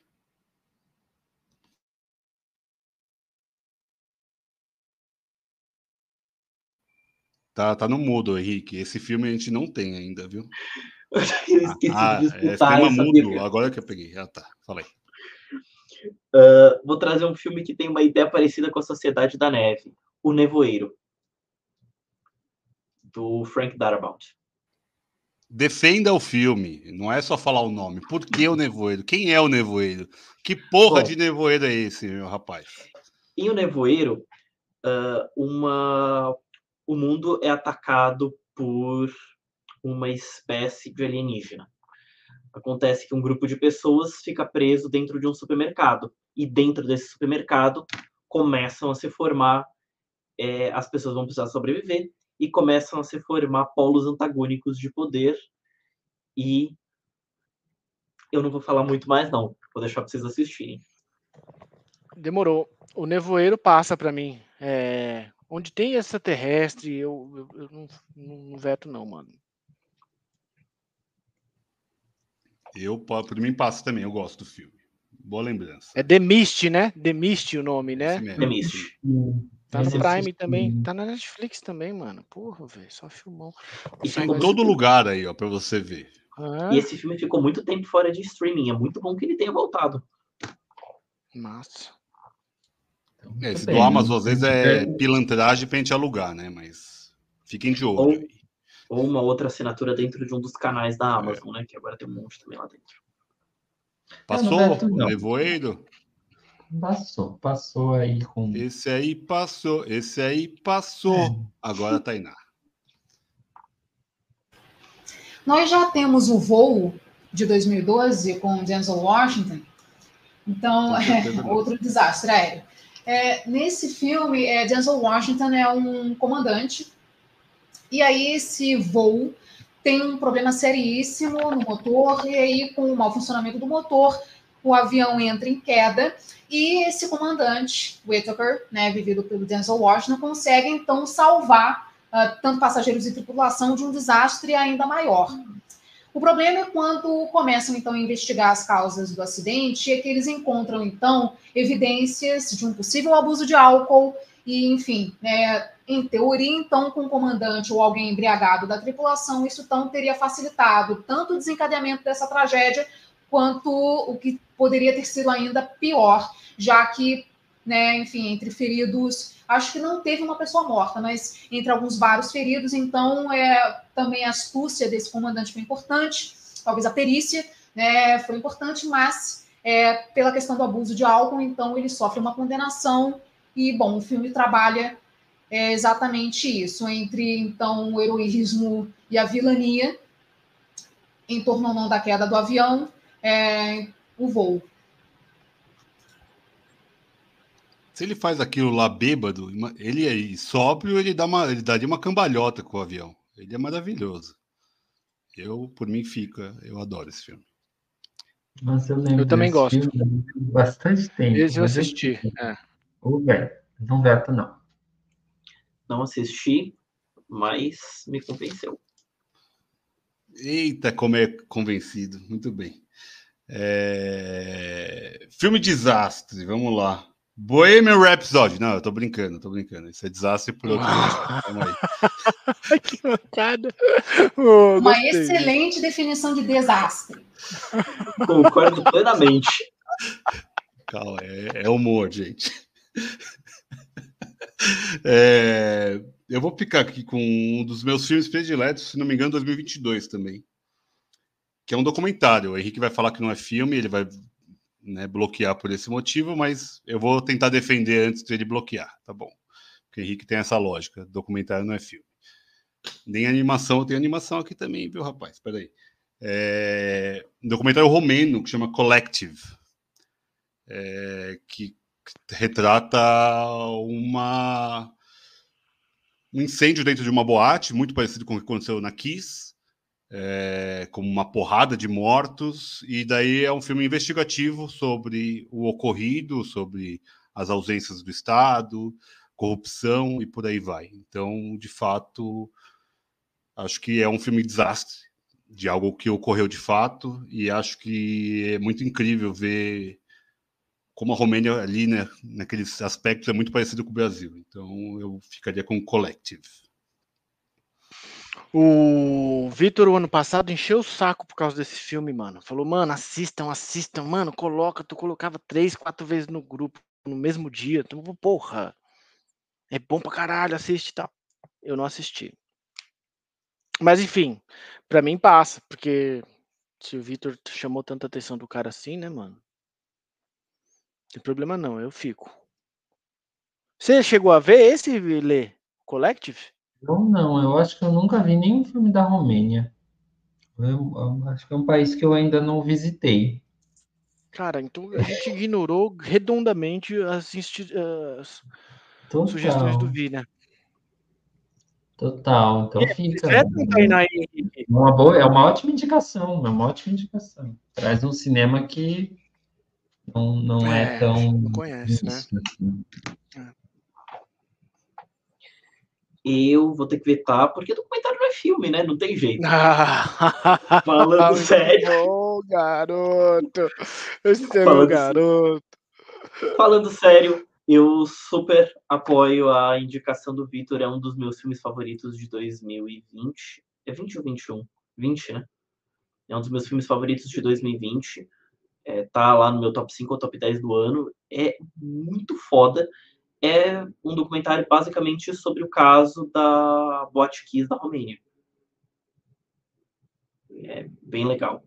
Super apoio. É, é incrível porque foram jornalistas esportivos que cobriram essa, essa, esse incêndio, porque os jornalistas ali estavam super corrompidos pelo governo romeno e esses caras eles ficaram muito em cima e conseguiram descobrir a corrupção que tinha em volta ali dos, do, da falta de respiradores dentro dos hospitais, isso antes de pandemia, tá? É, não tinha respiradores, não tinha curativos, tudo superfaturado, então é um negócio, é, é uma aula de jornalismo. Então, vale a pena era, também por isso. O problema maior, no caso, não era nem o curativo ou a falta dos respiradores, era diluir desinfetante. Eles diluíam o desinfetante num tanto que basicamente as pessoas morriam no hospital de infecção e não de infecção hospitalar e não de, de- não, não, não pela razão que ela foi lá. É bem foda. E é bem pesado o documentário, inclusive, ficou um aviso. É, porque daí também tem os sobreviventes e as pessoas estão mutiladas, queimadas. É, tem um problema depois com os queimados, né? Que é, um- é uma especialidade super rara de, de achar dentro da medicina. É, queimados é uma especialidade médica, tá? É, que cuida de pessoas queimadas. Então, é, realmente é algo bem pesado mesmo, visualmente, mas também tem a esperança dos sobreviventes. Eu acho que também tem essa conexão com o filme que a gente viu aqui. Sem vetos? Orra, Leandro, vai lá. Uhum. Deixa eu ver. Eu vou, vou colocar o Homem-Urso, do Herzog. Ah, mas aí, né? Fica difícil brincar Mais um documentário! Tem, tem, tem gente que não Vetado. gosta desse filme. É, Vetado de plano, não é filme. Como? Vetado de plano não é filme. É, é igual Mas da onde você tirou essa teoria, Henrique, de que documentário não é filme? Da onde você tirou no seu curso de direito essa teoria? Porque isso daí também é uma teoria muito furada, man. É da realidade. Assim como Ah, desenho entendi. também não é Da filme. realidade. Desenho é desenho. Na realidade, desenho é desenho, documentário é documentário, filme é filme. Nem curta é filme, curta é curta. Entendi, Hum. entendi. Entendi. Ah, para, todos, para, para todos os efeitos. Isso é bait, tá? É bait, isso aqui tá gravado. Isso aqui é bait, pelo amor de Deus, isso aqui é bait. Tem um corte já aí, viu, Vi? Mais um, Vários vai lá. aí, Vai lá, Lê, mas defende o proporcionando. Homem-Urso aí, porque tava na minha lista aqui também. Vai lá. Porque é, é tão impressionante. O, o cara, o cara, né, vai lá, filma o que ele tem que filmar, é, é morto, porque ele não vai matar o urso, então o urso vai matar ele. E o Herzog acha esse material e trabalha aquilo daquela maneira, né? É um, é um filme. É um filme que o Herzog quase não filmou, né? E por isso é tão interessante, porque ele está na montagem de como o, o- ele conta a história do cara que era o amigo dos ursos. E morreu, né? Assassinado por um urso. Depois acharam o corpo do cara e os vídeos. Tão impressionante, é muito bom, é muito bom. Eu acho que um dos melhores documentários do, do Herzog, vai, para não dizer do, Do mundo. da geral. Eu diria do Muito- mundo, muito acho um bom. dos mais interessantes também, Lê. Acho maravilhoso. É... Esse caso aí, Henrique, o urso seria preso, tá bom? Mas é Fernando agora. Só para deixar registrado. Cara, eu queria colocar um desastre, eu queria alargar um pouco o conceito de desastre. É, eu queria colocar um desastre político. Foi um filme que eu tive bastante contato com ele, assisti umas três ou quatro vezes. Faz tempo que eu não assisto. Assisti na época da, da universidade.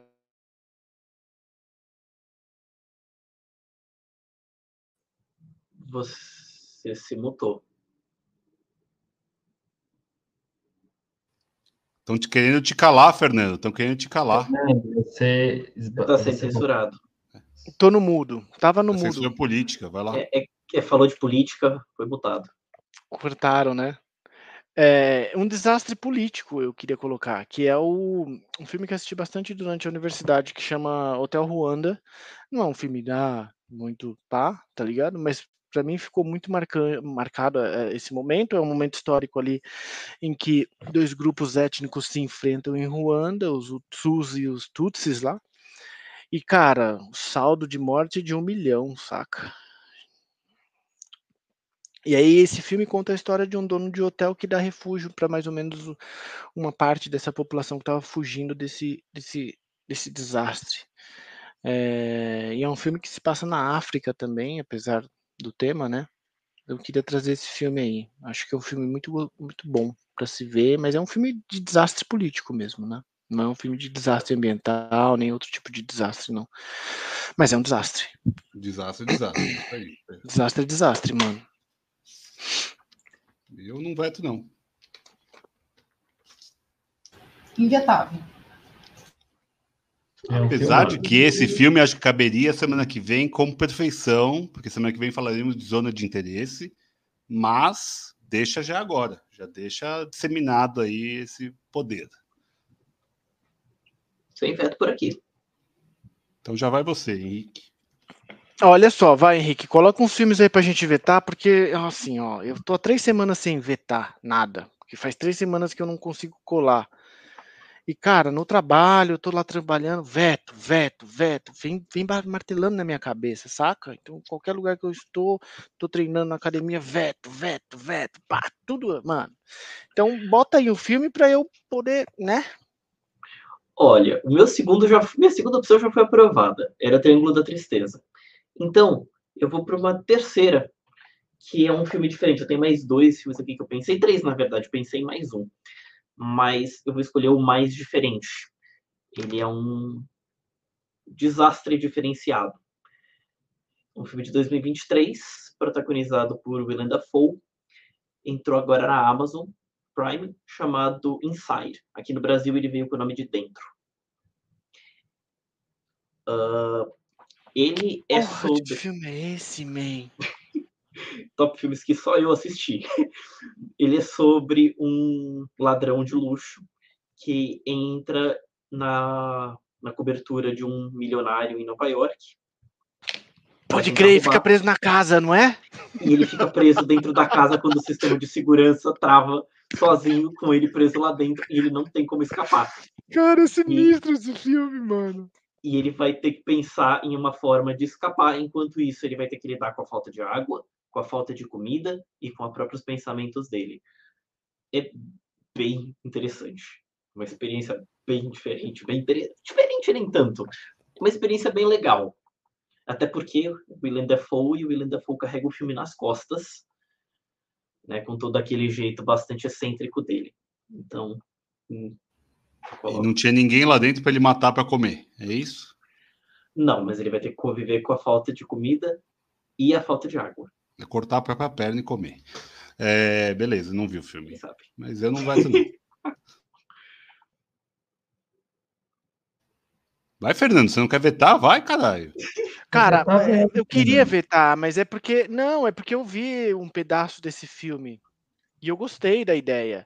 Apesar de que ele é vetável sob várias perspectivas. Deixa eu explicar um pouco essa ideia que eu tenho aqui. Porque não é factível, digamos, não é verossímil, melhor usando a palavra, não é verossímil que exista uma casa naqueles termos.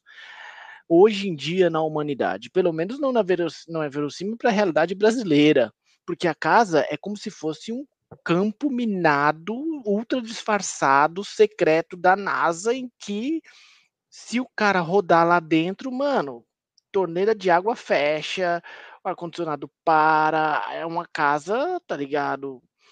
Mano, com a Alexa cheia de arma apontada pra você, sacou? Tipo, é uma casa pica, mano. Não é qualquer casinha, não. Então, essa inverossimilhança dessa casa causa alguma espécie. Espécie causa veto, né? Espécie traz veto. Mas eu não queria, não, eu não queria vetar, porque eu gostei da ideia, achei sofisticado. Agora, se o Leandro não for vetar, você vai vetar, Leandro? Não, eu tô, tô, tô Não, dentro aí. então eu veto, porque a galera fica aí, É. não, eu vim aqui só fazer amizade, eu vim aqui só conversar com o pessoal. Isso aqui não é grupo de apoio, não, porra. Isso aqui é pra matar o Eu- outro, eu- caralho. Aqui Não, é Sociedade da Neve porra nenhuma. Não, eu bem, não só veto, tô já- muito em paz hoje. Acabei de fazer uma aula de yoga, tô tranquilo, não vou vetar ninguém. Porra, eu veto, tá vetado, mas Henrique, na moral, tamo junto, tudo nosso. Eu tô próximo, eu veto, fica tranquilo. É nóis. É nóis. Vai, tá. Enquanto eu fazia a lista, eu, eu me recordei das imagens nitidamente desse filme é, que eu considero um desastre, uma tragédia, chamado Galípoli, de 1981, é, estrelado por Mel Gibson e Mark Lee, que é a história de dois jovens unidos pelo idealismo e dois jovens australianos que ingressam então no exército do país para combater em Galípoli, então no Império Otomano, em 1915, entre dezembro de 1915, aliás, entre abril de 1915 e janeiro de 2016, na pior campanha, uma tragédia humanitária que envolveu as forças inglesas, francesas, australianas e neozelandesas, é, combatendo na região de Galípoli, tomada então do Estreito de Dardanelos durante a Grande Guerra de 14 a 18. É, cerca de 900 mil pessoas morreram nessa tentativa de ocupação uh, das forças aliadas frente então a, enfim, a Tríplice Aliança, mas é, acho que esse filme, inclusive, por ser também, também da década acho um cenário oitentista para uma tragédia tão assombrosa. Então, o filme também assombra um retrato dessa tragédia humanitária. É, enfim, é, as forças então aliadas elas foram, sobretudo, ainda mais dizimadas do que, obviamente, as locais, mas as baixas, tanto de um lado quanto de outro, também contribuíram à sua forma para a queda é, sobretudo do prestígio político do então primeiro Lorde do Almirantado, conhecido por Winston Churchill, e, enfim, é, também ajudou o esforço de guerra no sentido de, enfim, era já tão assombroso, era já tão catastrófico o cenário para a Europa nessa Eurásia, né, envolvendo o Império Otomano, mas tamanha foi a tragédia que culminou, então, acho que para o descrédito final da guerra, com essa tragédia de 900 mil pessoas, então, mortas nessa tentativa de ocupação do Estreito de Dardanelos pelas forças aliadas, que foi, obviamente, sustada, mas isso custou uh, muito para os dois lados. Então, Galípoli. E aí, o Galípolo? Vão. Alguém veta, não veta? Eu não vi esse filme. Filme Mel de guerra, Gibson, mano. Mel Gibson eu só vi nem lembro qual filme que eu vi do Mel Gibson. Eu... Paixão de Cristo. Paixão de Cristo. Com Mel Beijo, Mel. Aparece atrás da câmera. Eu Outro vetaria porque eu não gosto do Mel Gibson. Mas como o filme parece muito importante. Não, e... mas vem cá, vem cá, Henrique. Não, olha só. Se, não olha, tem medinho, não. Não vem com medinho, e, velho. mano, cada um tem soberania. Todos nós somos soberanos com os nossos votos. A Tainá não vai ficar chateada com você, porque você vetou um filme importante do curso de graduação dela de História, saca? Um filme relevante, de uma hora e cinquenta, que mostra ali um momento fundamental da Primeira Guerra Mundial. Ela não vai ficar, não vai levar isso para o pessoal, ela não vai levar, ela é um profissional, cara, ela está aqui há muito tempo. Então pode colocar o que você quiser para fora, se você não. não. gosta do Mel Gibson ou alguém que participou da direção de fotografia, do detalhe, do assistente técnico, mano, veta! Veta! Eu não vou vetar, primeiro pela importância, depois porque eu adoro o Peter Weir. Eu vi que é um filme dele. Eu sou fãzaço do Peter Weir e eu consigo relevar a presença do Mel Gibson Gostei. Releva a presença dele, é ótimo. Relevar, Apesar do Mel Gibson, eu mantenho esse filme. É isso. Apesar do Mel Gibson, eu tenho muitos motivos para não gostar dele. Eu vou, não vou vetar, porque além de um filme relevante, é um filme do Peter Weir. Então, ele está mantido. Não veto. Mas vem cá, Tainá, eu tenho uma dúvida com relação. Eu queria só fazer um esclarecimento antes de, de dar o meu voto que é as cenas do filme elas retratam uma guerra e você pode chamar isso de, de um desastre, tipo uma catástrofe. É foda, é isso. Porque assim, tem filmes de guerra e filmes de guerra. Tem alguns filmes de guerra que, porra, realmente aí é o temor da guerra, o desastre da guerra, o efeito psicológico da guerra no, no ser humano. Pá, pá, pá, pá, pá. Galípoli não era um filme que eu assisti, não. Mas assim, eu tô meio que coçando o dedo para vetar em função dessa distância que a gente estava, né? A gente estava longe um do outro, eu queria matar a saudade. Você pode me dizer se é muito desastroso mesmo, se se encaixa no tema, se é uma parada, você fala, mano, mano, depois de assistir o bagulho, você vai sair destruído do filme, porra. Qual que é? É, sai-se destruído e destruída do filme É, primeiro, eu acho que a questão do esforço de guerra, sobretudo Boa. da Grande Guerra, que é bastante, acho que já recebeu bastante elaboração e reelaboração, a considerar, por exemplo, o Nada de Novo no Front, né, Nada de Novo tanto no agora de é. 2018, é, mas foi, eu acho, é, para o continente, é, foi uma, eu não, nem classificaria como desastre, mas é uma completa tragédia humanitária, considerando quase um milhão de pessoas mortas Boa, é, boa. numa, acho que é, numa ocupação desastrosa, num planejamento desastroso, porque essa é uma operação é, forjada pelo então Winston Churchill, enquanto primeiro lorde do almirantado, é porque ele considerava que então o esforço inglês sobre a Ásia, ou pelo menos na fronteira Eurásia, ele considerava que era muito lento, então o objetivo era a tomada e a queda do Império Otomano, então ele considerava que o esforço estava é, ralentando, estava devagar, então era preciso uma ofensiva total e a ocupação violenta né, de Dardanelos seria então talvez a solução para a campanha inglesa e obviamente dos aliados contra a aliança né, de Império Austro-Húngaro, Alemanha e Império Otomano. Só que, como mal planejada, porque desastrosa, considerando talvez. É, e veja, nós estamos falando desse quase um milhão de pessoas, considerando tanto soldados de lado a lado quanto as pessoas locais. Né? Uhum. Então, é, dado o mau planejamento, dada, acho que dado o esforço, dado que foi o caráter daquela guerra, dada a tragédia para o continente, né? E aqui eu vou colocar como limitado ao continente, como algo então é, poucas vezes visto, considerando que há outros, que há genocídios históricos né, no continente europeu, mas é, tamanho número de mortos para uma campanha que era considerada rápida, é, a desocupação, a retirada de todo mundo durou mais ou menos um mês. Mas a gente está falando de abril a janeiro do outro ano. Então, veja, pelo que seria considerado rápido, primeiro houve resistência e segundo porque o terreno era dificílimo para lado, para ambos os lados.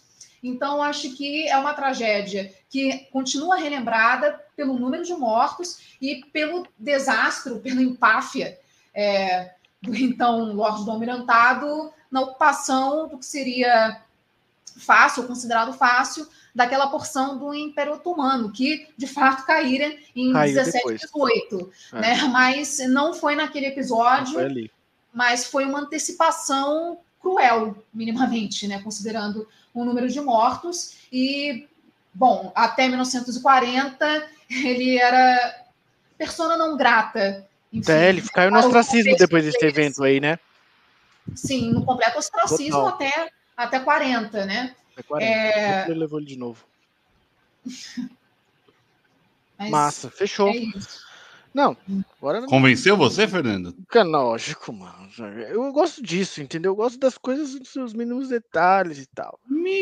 Valeu a Mínimos pena, valeu a pena. Tivemos aula aqui, mais uma aula da Tainá. Que maravilha. É, Eu, vou, eu vou tentar aqui ousar, Fernando, porque tá muito Isso, papai e mamãe, né? Mano, é lógico. Porra, vetar um cara um amigo desse, antigão. É, tô segurando o veto pra jogar na sua cara, Vitor. Vai, mano. É isso, é isso. Eu tô trazendo aqui, ó, um desastre climático. Isso, Um moleque. desastre de, de convenções interplanetárias, inclusive. Que maravilha. O planeta Terra está não tem mais como ser habitado e todos vão sendo levados para um outro local, para uma nave. Wall-E. Ah, que bonitinho, cara. Que legal. Não é? Injetável, viu? Você me apelou pro meu pro lance de ser pai e tal, né? Ter assistido essa porra com o Ian. Não dá pra vetar, senão eu vetaria meu filho também. Hein? Ah, Você vai vetar, Lê? Hum, Acho que não. Eu gosto, eu gosto da animação. Gosto. Já usei na aula. Essas Tá coisas. bom. Tá muito Boa, professoral aqui o negócio. Gostoso. Gostei, gostei. Eu não veto, não. Nenhum veto, Henrique, é animação. Animação não é filme. também, Animação não é né? filme, né. Henrique? Faz aí outro. É filme. Vetado. Não é filme. Só pode é difícil passar animações aqui mesmo, não é uma coisa muito fácil, não. Não, tá Pessoal, contato não. Deixa eu passar. Beta. Passa. Eu preciso Não, ver pode, pode. Quando eu Não. assisti a primeira vez, eu detestei, mas assim. Acho que talvez eu fosse maturo demais para isso. Então eu não, não me sinto em posição de julgar. É, Pode seguir adiante. Não veto. Então vai, Leandro. Agora é hora, Fernando. Vamos, Fernando. Vamos, falar. Fernando. Vamos. Eu vou falar o que já falaram no chat. Posso Isso, ser vetado, Pode. mas eu vou falar, gente. Titanic, tem que falar. Se eu não falar, quem vai falar? Já tá na lista, Fê. Lê. Quem pôs na lista isso? Já tá na Como passou lista. tão fácil? Eu acho que entrou em romance, alguma coisa de romance. Talvez no Vidas Passadas, agora há pouco tempo. Cara, não Sei, lembro mas quando Passou, entrou, passou não. há pouco tempo. Eu não lembro, não, Vitor. Você tá, está aí. Cuidado aí, você. Passou, com passou. tela, você anda Já tá, preenchendo aí. Fala outro aí. Uma coisa. É, o Carandiru já está na lista? Uma pergunta? Vou olhar aqui, peraí. Não foi, ó. Titanic é o 116, então faz muito tempo já que entrou. Faz Tá? muito tempo. Carandiru. Eu acho que Carandiru talvez não, hein? Porque se não tiver na lista, eu acho que esse filme precisa entrar na lista. Justo. Não tá, não tá. E tem uma super tragédia brasileira que a gente viu, escarafunchou, foi lá no, no Carandiru visitar e tudo mais, tudo por conta do, do massacre que o filme que o filme Chacina, Massacre, chamei, acho que um massacre, que o filme mostra. E é um filme incrível. Do nosso queridíssimo Babenco. Um dos maiores Babenco. do mundo. Já, já temos o episódio de Pichote aqui, que já está na lista, Pichote, mas Carandiru não. Eu não veto, não. Fernando, vai vetar, Fernando? Lógico que não. Você tá louco? Se o Fernando o Carandiru, É, mano. Espera- Henrique, você pode vetar também, Henrique. Fica à vontade. Veto nada, não. Veto não. Inclusive, preciso assistir. Não vi ainda. É, mas é ruim esse lance. Eu não gosto muito dessa parada de não ver. veto nada, não, hein, mano. Tem que vir aqui. Ô, Henrique, ó. Mano, Ah, mas não Tem- viu nada que eu quisesse vetar. é, vou colocar umas paradas aí. Eu quero você na atividade, hein, mano. Então Eu- coloca, eu- Fernando, vai lá. Demorou. Vou colocar um filme fundamental. Fundamental. Que foi uma coisa do ponto de vista cinematográfico. Como aqui a gente fala de cinema e eu entendo de cinema bastante mesmo, cara. Do ponto de vista do olhar, você aí do Cine Olhar, Henrique, cinematográfico foi uma coisa revolucionária para a época. Porque você conseguiu perceber naquele filme, como nunca dantes, a forma e a força da natureza. Saca? Então, o filme que eu estou tentando trazer aqui para vocês conta a história de dois especialistas que vão atrás desse fenômeno climático muito importante que dá nome à película. Qual seja Twister. Tornado, um filme fundamental, passava no 4, passou no 5. Ele é tão versátil que ele passou na Manchete, passou em um monte de canal. E no Na Band. eles- na Band, eles entraram dentro do tornado, assim, o cabelo da menina passa na cara dela e não corta a cara dela, e eles ficam dentro daquele carro. Twister, gente. Twister é Twister, mano. Que inclusive já teve o trailer da sequência lançado, né? Twister. Caralho, vamos fazer uma. É sério isso? Sério? É com Glenn Powell e tem mesmo elenco ainda. Olha E aí. gente mano. famosa. Eu lembro Cara, dele. Eu acho que eu sou visionário mesmo. Em alguma medida. Já que você tá pedindo tanto, já que você vetou o meu, eu veto. Aê, caralho! Eu veto. É disso que eu tô falando, Não mano. tem tragédia o suficiente Da hora. para estar nesta lista deste episódio. A tragédia não se equipara, não, não está no mesmo patamar. Eu Cara, veto. ótimo. Gostei. Boa, Henrique. Boa, moleque. Agora sim. Agora entrou no jogo. chegando. Vamos aí, agora fala o seu que você vai ver, Vai você. Eu já tomei um veto hoje. Vai que você vai tomar outros. Manda bala. Qual o próximo, Henrique? Meu próximo? Ótimo. Vamos, vamos para mais um. Então, eu- tenho uma opção fácil e uma opção mais robusta. Vou na opção robusta. Force Majeure, do Ruben Östlund. Aqui, Força Aí, Maior. Esse é o veto. Diz- Como é que é o nome do filme? veto. Isso, É Leandro. é esse é o veto. Eu nem sabia qual que era o filme. Força Isso, Maior, Leandro. por quê? Qual a razão do seu voto, seu veto? Ah, não é tão bom quanto os outros dele. Já tem dois filmes dele na lista. Já deu, Oswald. Muito obrigado, você é maravilhoso, mas Força Maior não precisa entrar. Não, precisa.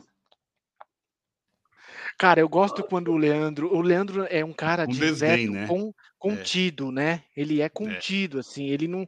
Mas aí quando você fala, ele. Ah, não, aí não dá, mano. E vem uma parada de dentro dele que ele fala, não.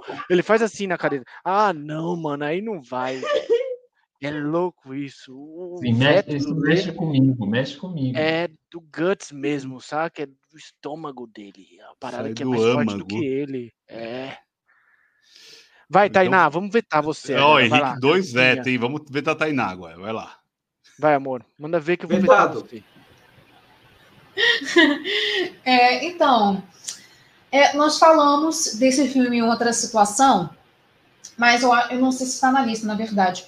É, o Alvadi Zaidar, é, de 2021, acho que sim. É a Inês Vardar, você falou? Não, é o Alvadi Zaidar, Ah, tá, já sei que filme é. sobre o Ovades, massacre aquela- de Srebrenica. Ah, não, porra, aí fica difícil vetar. Maravilhoso. Vetar não. É, então, para quem não conhece, na verdade esse massacre, esse massacre ocorreu durante a Guerra da Bósnia e o filme foca na trajetória de uma tradutora das Nações Unidas que tenta salvar também a própria família né, durante a ocupação bósnia. É, enfim, durante os eventos da Guerra da Bósnia. E aí ela então, na tentativa de salvar a própria família, ela também se depara e testemunha o massacre de 8 mil homens muçulmanos é, enfim, pelo governo bósnio. E, bom, eu acho que o filme trabalha tanto a questão da memória quanto a questão de sobreviver ao massacre e sobreviver ao trauma e como lidar, então, com o trauma diante do retorno à convivência com os próprios algozes ou de quem você conhece que tenha sido ou possa ter sido algoz né, de um grupo ou de uma minoria, nesse caso étnico-religiosa. Então, Kovadi Zaidar. Não vou vetar não. Ó, os meus dois melhores filmes de 2021, Covades 1, Collective 2, estão na lista. Eu tô, eu, eu posso ir embora já. Eu posso sair da live. Pra mim tá excelente. Nossa, Vi, que massa, é- cara. Filmaço, filmaço. Peso- é, Muito pesado foda. Tá no Telecine por só esse, esse daí, viu, Tainá? Tá só no Telecine Premium. Eu tô procurando aqui, cara. E no Telecine Premium a gente não tem o, o gato lá. Mas a gente, a gente dá um jeito. Aquele jeitinho. É, a atuação da Yasna Duritic é uma coisa maravilhosa para mim. É, ela segue o canal, inclusive, segue o arroba sessão de cinema. É, de tanto que eu falei dessa porra Muito bom, mano. filme. Massa. Um beijo, Yasna. Como se ela fosse entender.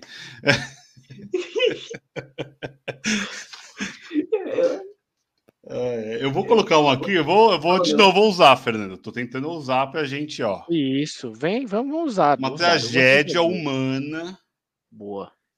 sob efeito da neve ou sob o efeito de uma utopia. Um filme que nós abordamos diversas vezes por, durante 15 anos. Nós, é, um beijo pro Matheus, inclusive, na natureza selvagem.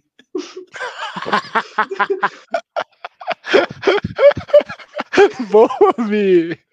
Mandou que muito tem a bem. ver. É pra vetar? É, ele colocou pra gente vetar. Veta. Ó, o Leandro. O Leandro. Ou melhor, Leandro não vou ele vetar. Fala assim, cara, o Leandro Não, fala não veto em vezes. respeito ao Matheus e a toda a veto história. Matheus. Eu veto em função do Matheus, inclusive. Por causa do Ai, A trilha sonora é boa. Ed Vedder. Eu veto por causa do Ed Vedder, odeio. O trilha trilha sonora. Vai você, Lê, fala o seu. Que eu preciso dar um veto, um veto pra você. Hoje com veto polêmico, meu. mas eu acho que é um filme icônico.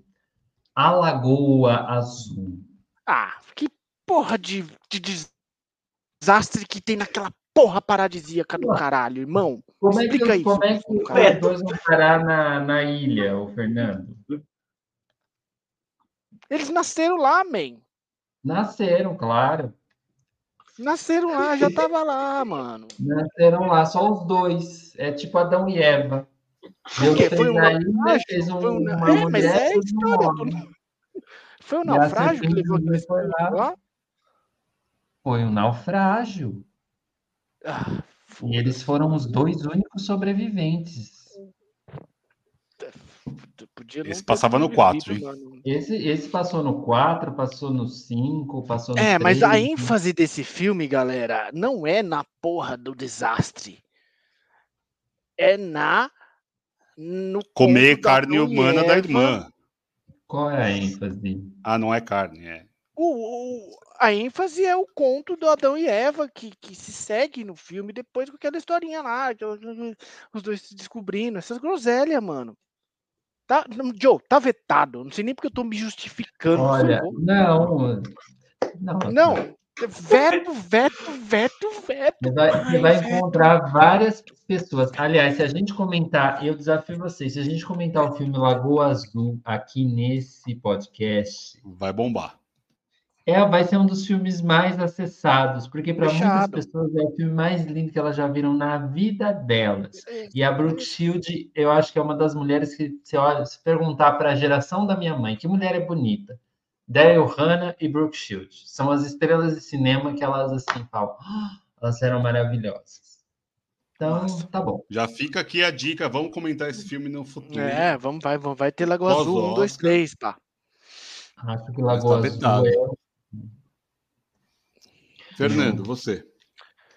Cara, eu queria colocar um Você- filme. Ó, só, só queria que falar um foi negócio, vetado, tá? Foi tão fácil as últimas semanas, sem veto, coisa leve, uma coisa de sociedade. Daí você voltou ó, ao caos. Mas vai lá, fala aí. Eu quero colocar um. Eu quero colocar. um- eu queria colocar aquele filme que chama Fim dos Tempos. Eu sei que muita gente torce o nariz por causa do. Puta vetadaço! Eu odeio esse filme, tá vetadaço! Vetado, vetado, vetado. Nossa, com força, com força. lá. piores do Shyamalan. Só talvez não seja pior que os primeiros Eu ia dele. falar, eu ia falar, eu sei que tem muita gente que torce o nariz vetado. Caralho. Vetadaço! Bom. Eu adoro o Shyamalan, mas pelo amor de Deus, tira isso aqui daqui. Tá bom. Bom. Horrível, horrível. Eu não mando beijo pro Shyamalan, não gosto. Um beijo, Shyamalan, mas não por esse filme. É, que seja por A Vila. Você, Henrique. Nossa, Vila é pior ainda, gente. Puta, eu amo A Vila. Meu Deus. Pelo menos A Vila não é uma bobagem que nem Fim dos Tempos. Vai lá, Henrique. Mas um beijo, Shyamalan, aí pra você. É, mas não por, não por Fim dos Tempos. Eu sugiro um filme... Eu, eu podia aloprar e sugerir alguma coisa muito absurda, mas um filme que tem tudo a ver com a temática do... A Sociedade da Neve. E é praticamente uma antítese do filme. E a gente simplesmente... E ninguém mencionou ele até o momento. 13 Vidas, do Ron Howard o filme sobre o resgate dos meninos da Tailândia, na caverna da Tailândia. O time de Ô, futebol. cara, quando você tava começando a falar da história do, do- da caverna do explorador, eu achei que fosse essa história aí, mano. Sério mesmo, papo reto. Falei, ah, eles entraram na caverna, ficaram presos lá. Falei, mano, já tem essa história, Joe. Os caras estão contando a história na universidade que já aconteceu, mano. Mas enfim, eu não vi esse filme aí. É, não houve canibalismo aí, né, Henrique? Não, não houve. Os meninos só ficaram conseguiram- presos. Os É. meninos Eles, eram muito magros. Eu vou até te falar o livro, eu nem sei de quando que é o livro do Fuller. Eu, eu olho depois. uh, essa história. Eles ficaram muito magros, eles conseguiram passar uma, mais de uma semana, foram quase duas semanas sem comer nada. Eles e o professor de Uhum. futebol, o treinador. Eles E o professor teve comeram- um papel importante, porque o professor fez um- uma, uma meditação lá, um pilates com os moleques. Respiração, exercício de É. respiração. Ele que ajudou. Eu gosto do filme, Rick. Eu acho Eu não um assisti o filme, não. Bem feito, a história é boa, né? Acho que a história é muito boa. O documentário da Netflix também é muito bom, é, que conta isso, mas como documentário não é filme. É, Treze Vidas é legal, eu, eu gosto. Eu acho que vale a pena para até para provocar muita gente que não viu torcendo o nariz pro filme. Como é o nome do fez filme, Uma mano? baita campanha pro Oscar ano passado. 13. É, Treze. e não foi lembrado e tudo mais, mas eu acho que é um filme que passou, mas que vale a pena ser visto pela história. Eu vou, ser, eu vou ser sincero, tá? Eu torci muito o nariz, porque eu não sou um grande fã do Ron Howard. E tem filmes dele que eu adoro e tem filmes que eu acho tenebrosos. Ele é sempre um 880. Nunca dá pra saber. E esse filme foi um acerto. Um grande acerto, inclusive. Acho que até coloquei nas menções honrosas de melhores do ano de 22. É um grande filme. Eu não veto. Não, não, não, então Tainá, vai lá, Tainá. A gente ainda tem bastante opção hoje, viu, gente? Hoje tá difícil. Um, dois, três, quatro. Tem meia dúzia ainda pra gente encher. Bom, é, eu me recordei também é, do filme de 2017, O que te faz mais forte, com o Jake Gyllenhaal, é, sobre um maratonista ou atletista, enfim, é um atleta, aliás, mas eu acho que ele era maratonista sim. Mas ele foi mutilado durante aquele ataque à bomba, a maratona de Boston, é, em 2013. E aí, enfim, uma vez ele perdeu as duas pernas, né, nessa, nesse ataque à bomba, e uma vez no hospital, quando ele recupera a consciência, então ele é convocado, vamos dizer assim, a, obviamente, colaborar nas investigações sobre um possível suspeito, né, orquestrador do ataque, etc, etc. E, na verdade, ele está, acho que empenhado, como talvez devesse estar mesmo, é, na compreensão de quem ele seria, então, a partir dessa tragédia pessoal, que obviamente também era coletiva, porque atinge outras pessoas, mas então ele tenta, o filme foca também, eu acho que nessa é, reabilitação ou nesse reencontro, tanto pessoal quanto emocional, a partir, obviamente, dessa deficiência adquirida por conta é, desse massacre, desse ataque à bomba. Então, o que te faz mais forte? Eu pá, deixa passar. Não vai não. Eu não vi esse filme, não. Não vi. Nem vi, também não vi. Um beijo pro Jake. Um beijo, Jake. É, Fernandinho, vai vetar? Não. Você que é entusiasta do veto? Não. Cara, olha, eu tô. Por quê? Vou dar meus motivos, tá? Porque o quê? Não é Vai vetar ou porque não vai vetar? tragédia. Não, porque eu vou ver, porque eu eu iria vetar. Eu tô, tô ainda pensando. Mas queria ouvir de vocês, talvez. Cara, não é propriamente uma tragédia muito grande. A gente tá falando aqui. Não, beleza. O que eu quero dizer é o seguinte, né? Vamos lá. Tainá falou de Galípoli, morreu um milhão de pessoas. Eu falei de Hotel Ruanda, morreu um milhão de pessoas. Vocês estavam falando de um filme aí que morreu 50 pessoas. Boston morreu algumas pessoas. Tá, beleza. É uma tragédia? É. Mas é a tragédia como se fosse uma tragédia? Não sei, tenho dúvidas. Me pareceu pelo, pela defesa da, da nobre deputada que ela trata-se mais de uma película motivacional de superação.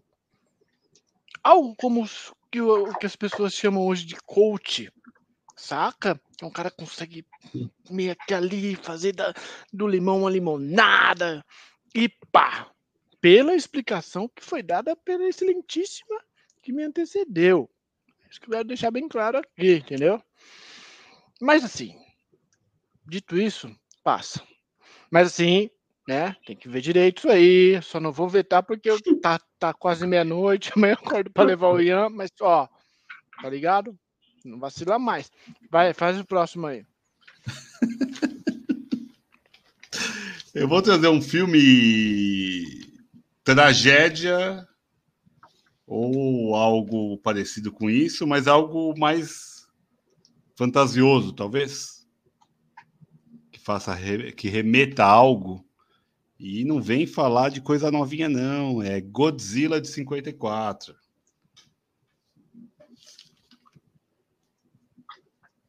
Já Tem tá Godzilla aí de 1954? Não tá na lista não, Lê. Ah, então tem que entrar, Eu né? indicaria. Né? Eu até indicaria o Minus One, mas o de 54 é o clássico. É o clássico? É, é o primeiro Godzilla de 54. É. Desastre atômico. O, o Minus One, inclusive, eu acho que é até da mesma produtora do que o de 54, é. então. Ah. Aprovado. Ah, o, o de 54 hoje ficou fácil de fazer, né? O, o, de 54 do maquete, né? A técnica tá. Assim. Né? Cara, o. Nossa, o primeirão, hein, Vi? Você foi lá nos primórdios mesmo do. É, não vou pegar Godzilla contra o Kong, não, não vou pegar essa palhaçada. Né, Pô, né, filmão! É o único filme bom desse universo que a Warner tá fazendo. Pô, Isso, bota aí na sua lista pra gente ver, tá, querido? Põe aí, põe aí, Henrique. Põe aí, põe Você aí. Quer uma tra... Você quer então uma tragédia? Eu indico Madame calma, calma. Não, a gente podia falar do Napoleão também, que é outra tragédia, mas é o Leandro agora. Então, minha, minha vez você já sabe o que, que vai ser. Tá, os meus estão acabando. Aí você fica meio que surfando no tema, porque. Vai. Eu não queria indicar esse filme, mas tá aqui, né? Que é Precisamos falar sobre Kevin. Uma tragédia familiar. É, mas ai, tragédia familiar me parece ser tão um tragédia pequena, mano. Um mas já que você inventou o Força não, Maior, é uma tragédia não familiar. Mesmo, porque tá desastre, desastre, mano, desastre na Europa, mano. Será que é desastre, tá ligado? Ainda mais uma família de playboy. Fico puto então, com essas paradas de desastre, mas enfim. Beto, eu... o filme não é para ser visto mesmo. Acho um filme difícil. Ah, lembro. É. Um filme difícil. Vetou Sim, ou não ótimo, vetou? Mas sei lá se eu indicaria falar assim, ah, vai lá, vê. Pega, não, que não, pega? pega aí o, vamos falar sobre Kevin que sua vida vai ficar boa. Não. Não, entre, entre, olha só, entre Kelvin e o Twister, eu sou muito mais o Twister, man.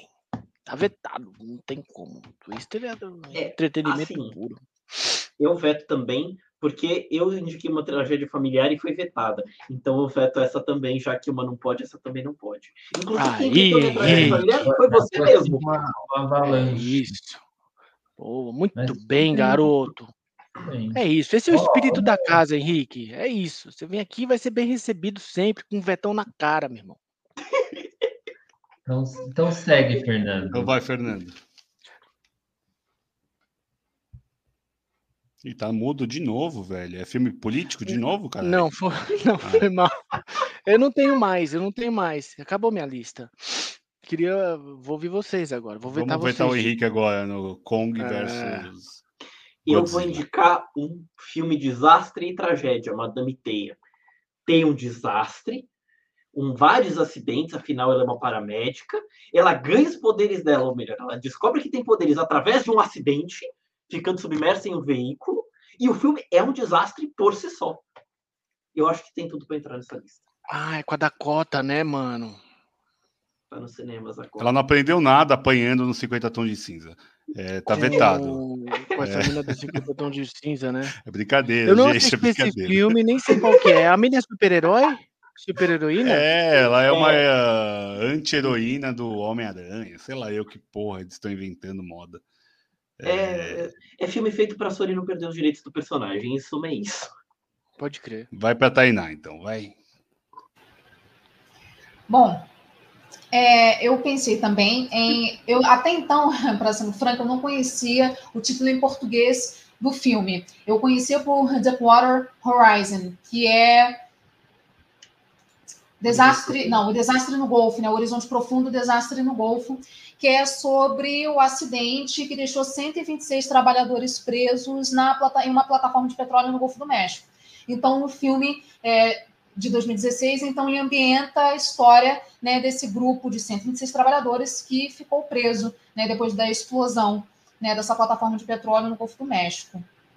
É, é Eles morreram, tá? Eles morreram? Ou... Então, não. Não todos, Ficaram mas. só presos, mas. Sim, exato. Houve algumas baixas, mas é, baixas é um termo terrível, né? Como É casualidade. péssimo, né? É, mas houve mortes, acho que fica melhor. Mas é, então houve mortes, mas é um saldo também o saldo também não é positivo já que há mortes. Mas muitos conseguiram se salvar. É, é, tudo para não, obviamente, é, retirar a dimensão trágica e dramática né, de uma tragédia como essa. Então, mas é, qual é o nome em português que eu falei mesmo? Horizonte. Profundo. É, Horizonte Profundo, Desastre no Golfo. massa. Curti. Não veto, não. Não veto, não. Não veto. Aceito, não, não veto. Horizonte profundo. Foi. Desastre no golfe. No golfo. No golfe ia ser do Adam Sandler. Desastre no golfe. Ele jogando filme de golfe, matando alguém. Já Cara, tá aí tem na, um tem na Netflix, né? É. Massa. Então eu vou pegar uma tragédia que não é uma tragédia, né? É um sintoma da sociedade que vivemos, mas acaba sendo uma tragédia para os que se vão. É Elefante do Gus Van Sant. Do caralho. É, Apoiado. aí aí jogou pesado, né, parça? Aí veio- Apoiadíssimo. Eu gosto quando o cara desce pro play pra playar mesmo, sacou, mano? O cara fica com peitinho em casa, o cara já desce, porra, vem aí, cuzão. Tá, aí é, pô, valoriza. Mano. amo esse filme. Mandou bem, Vi. Mandou bem pro caralho.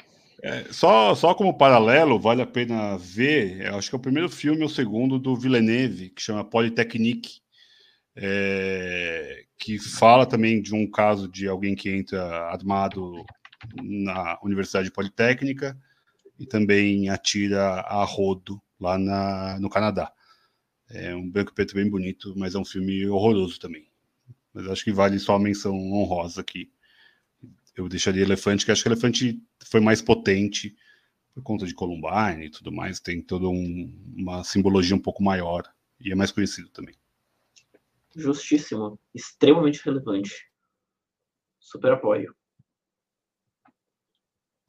O Leandro já não tinha mais, o Fernando já também não tinha mais, ou tinha, Fernando? Bom, Um que eu marquei aqui, não sei Vai. se vale como desastre ou tragédia. A última parada 174. No Barreto. É, a gente tinha esse filme no blog, inclusive, né? É um filme que o Carlos pôs, né? Vamos no cinema antigão. junto ver esse filme. É, é. Cara, é uma tragédia, não há dúvidas, né? Assisti. Agora, o Henrique vai vetar? Fico me perguntando se o Henrique vetaria. Será que a Ônibus gente não 174. deveria colocar o documentário do Padilha ao invés deste filme? Eu gosto mais do documentário do que do filme. Mas aqui fica a indicação O é sua. documentário chama Ônibus 174. né? Isso, isso. Eu Ah, mas não é desse nada. que você tá falando? Eu só vi um. Eu só vi esse Você daí. viu né? só a, a ficcional, né? A, a Não, eu adaptação ficcional do filme. É, o documentário eu acho mais, mais impactante até. Mas Nossa, é o eu Leandro que está indicando. gosto mais do documentário. Mas é uma lembrança. Uma lembrança. Documentário, embora não seja filme, eu não veto. Não veto também. Documentário Mas, ó, tá é o quê, então, gente? É peça? Documentário é o quê? Documentário, Documentário! É jornalismo para ele. É, é, é o quê? Não. Que jornalismo, documentário, documentário, filme, é filme, desenho, desenho, curta, é curta, acabou. Fácil. assim. Documentário é performance? O que que é documentário, gente? É livro? É documentário. Documentário, documentário. Documentário. Não é filme, é documentário. Tá bom. É feito, é feito com, com que material? De, de pedra? De que? De... É feito de documentário. Não, é feito de filme. É uma câmera na mão. Tem uma ideia na cabeça. Uma ideia na cabeça. Com uma câmera na mão e uma ideia na cabeça, as pessoas fizeram ficção. E é cinema novo. É, então... primeiro, lembrando, né? O primeiro filme da história, A Chegada do Trem, é um documentário. Mas aí o Henrique ele, ele não vai se contradizer. Né? É foto, não é, é foto. É, o Fernando foi fazer um cocô. É, Henrique, tem mais algum? Posso dar uma sugestão? Vai que é o, pode ser o último, tá? Pode, é pode o filme da semana. É o filme que vocês vão debater semana que vem. Zona de interesse. Uma enorme tragédia. Mas aí ele já vai estar na lista semana que vem. É, ele já estará automaticamente na lista ah, semana que vem, tá, Henrique? Mas então... se colocar agora, a gente ganha uma, uma vaga na semana que vem também. Se vocês quiserem ver. Daí vai para vocês. Eu não sei se vocês já fizeram isso. Tô abrindo um precedente. E aí, a gente cancela e a Tainá fala mais um ou deixa a zona de interesse? Eu acho que é um bom final. Hein? É um gancho para a gente propagandear o próximo episódio. Eu concordo, eu mantenho. Então, semana que vem, fala aí, Vitor. Olhando para Semana que vem temos zona de interesse. É, teremos, pelo menos a princípio, a presença de Adam William, que voltará ao podcast. É, o último filme antes do Oscar. É, talvez estaremos falando do vencedor do filme internacional, que é, o, é a grande chamada, aparentemente, que ele levará. Um filme que fala sobre nazismo, que fala sobre a banalidade do mal, de um jeito bem diferente. Então, semana que vem estaremos aqui novamente. Eu queria agradecer Henrique Debski, o arroba Cineolhar. Sigam o Henrique, vejam o site do Henrique também, com as críticas mais longas. É, o Henrique é um, é um menino de ouro, é, não é porque é amigo, mas é porque eu admiro de fato. É, muito obrigado, Henrique, por ter vindo novamente. E sinta-se em casa quando você quiser. Vitor, muito obrigado pelas palavras, muitíssimo obrigado. Agradeço a todos vocês por esse episódio maravilhoso, pelo debate incrível que a gente teve e pelas indicações divertidíssimas, que eu me diverti vetando. Na próxima vetarei ainda mais, prometo. E agradeço muito de coração todos vocês. Eu admiro todo mundo e admiro muito esse podcast. Eu adoro estar aqui, adoro debater cinema com vocês. É sempre um prazer, é sempre uma honra estar aqui. Obrigado, gente. Obrigado por tudo. Obrigado, Rick. Sigam lá Tainá, Tainá Ceceris, arroba sessões de cinema, sigam lá também. Semana que vem, nesse mesmo dia, horário, o Fernando está comendo uma torrada alemã, pelo visto, aparentemente. Né? O que, você está comendo? É biju? Não, é aquele pão sueco. Ah, sueco. É, é o Ruben Oslund que mandou para na casa dele. é... Semana que vem estamos aqui. Muito obrigado a todo mundo que esteve aqui. Lembrando de compartilhar, de seguir a gente, que a gente faz isso com muito amor. E semana que vem estamos aí. Foi muito bom falar da Sociedade da Neve com vocês. Um beijo. Beijo. Valeu, Obrigado. galera. Beijo. Beijos.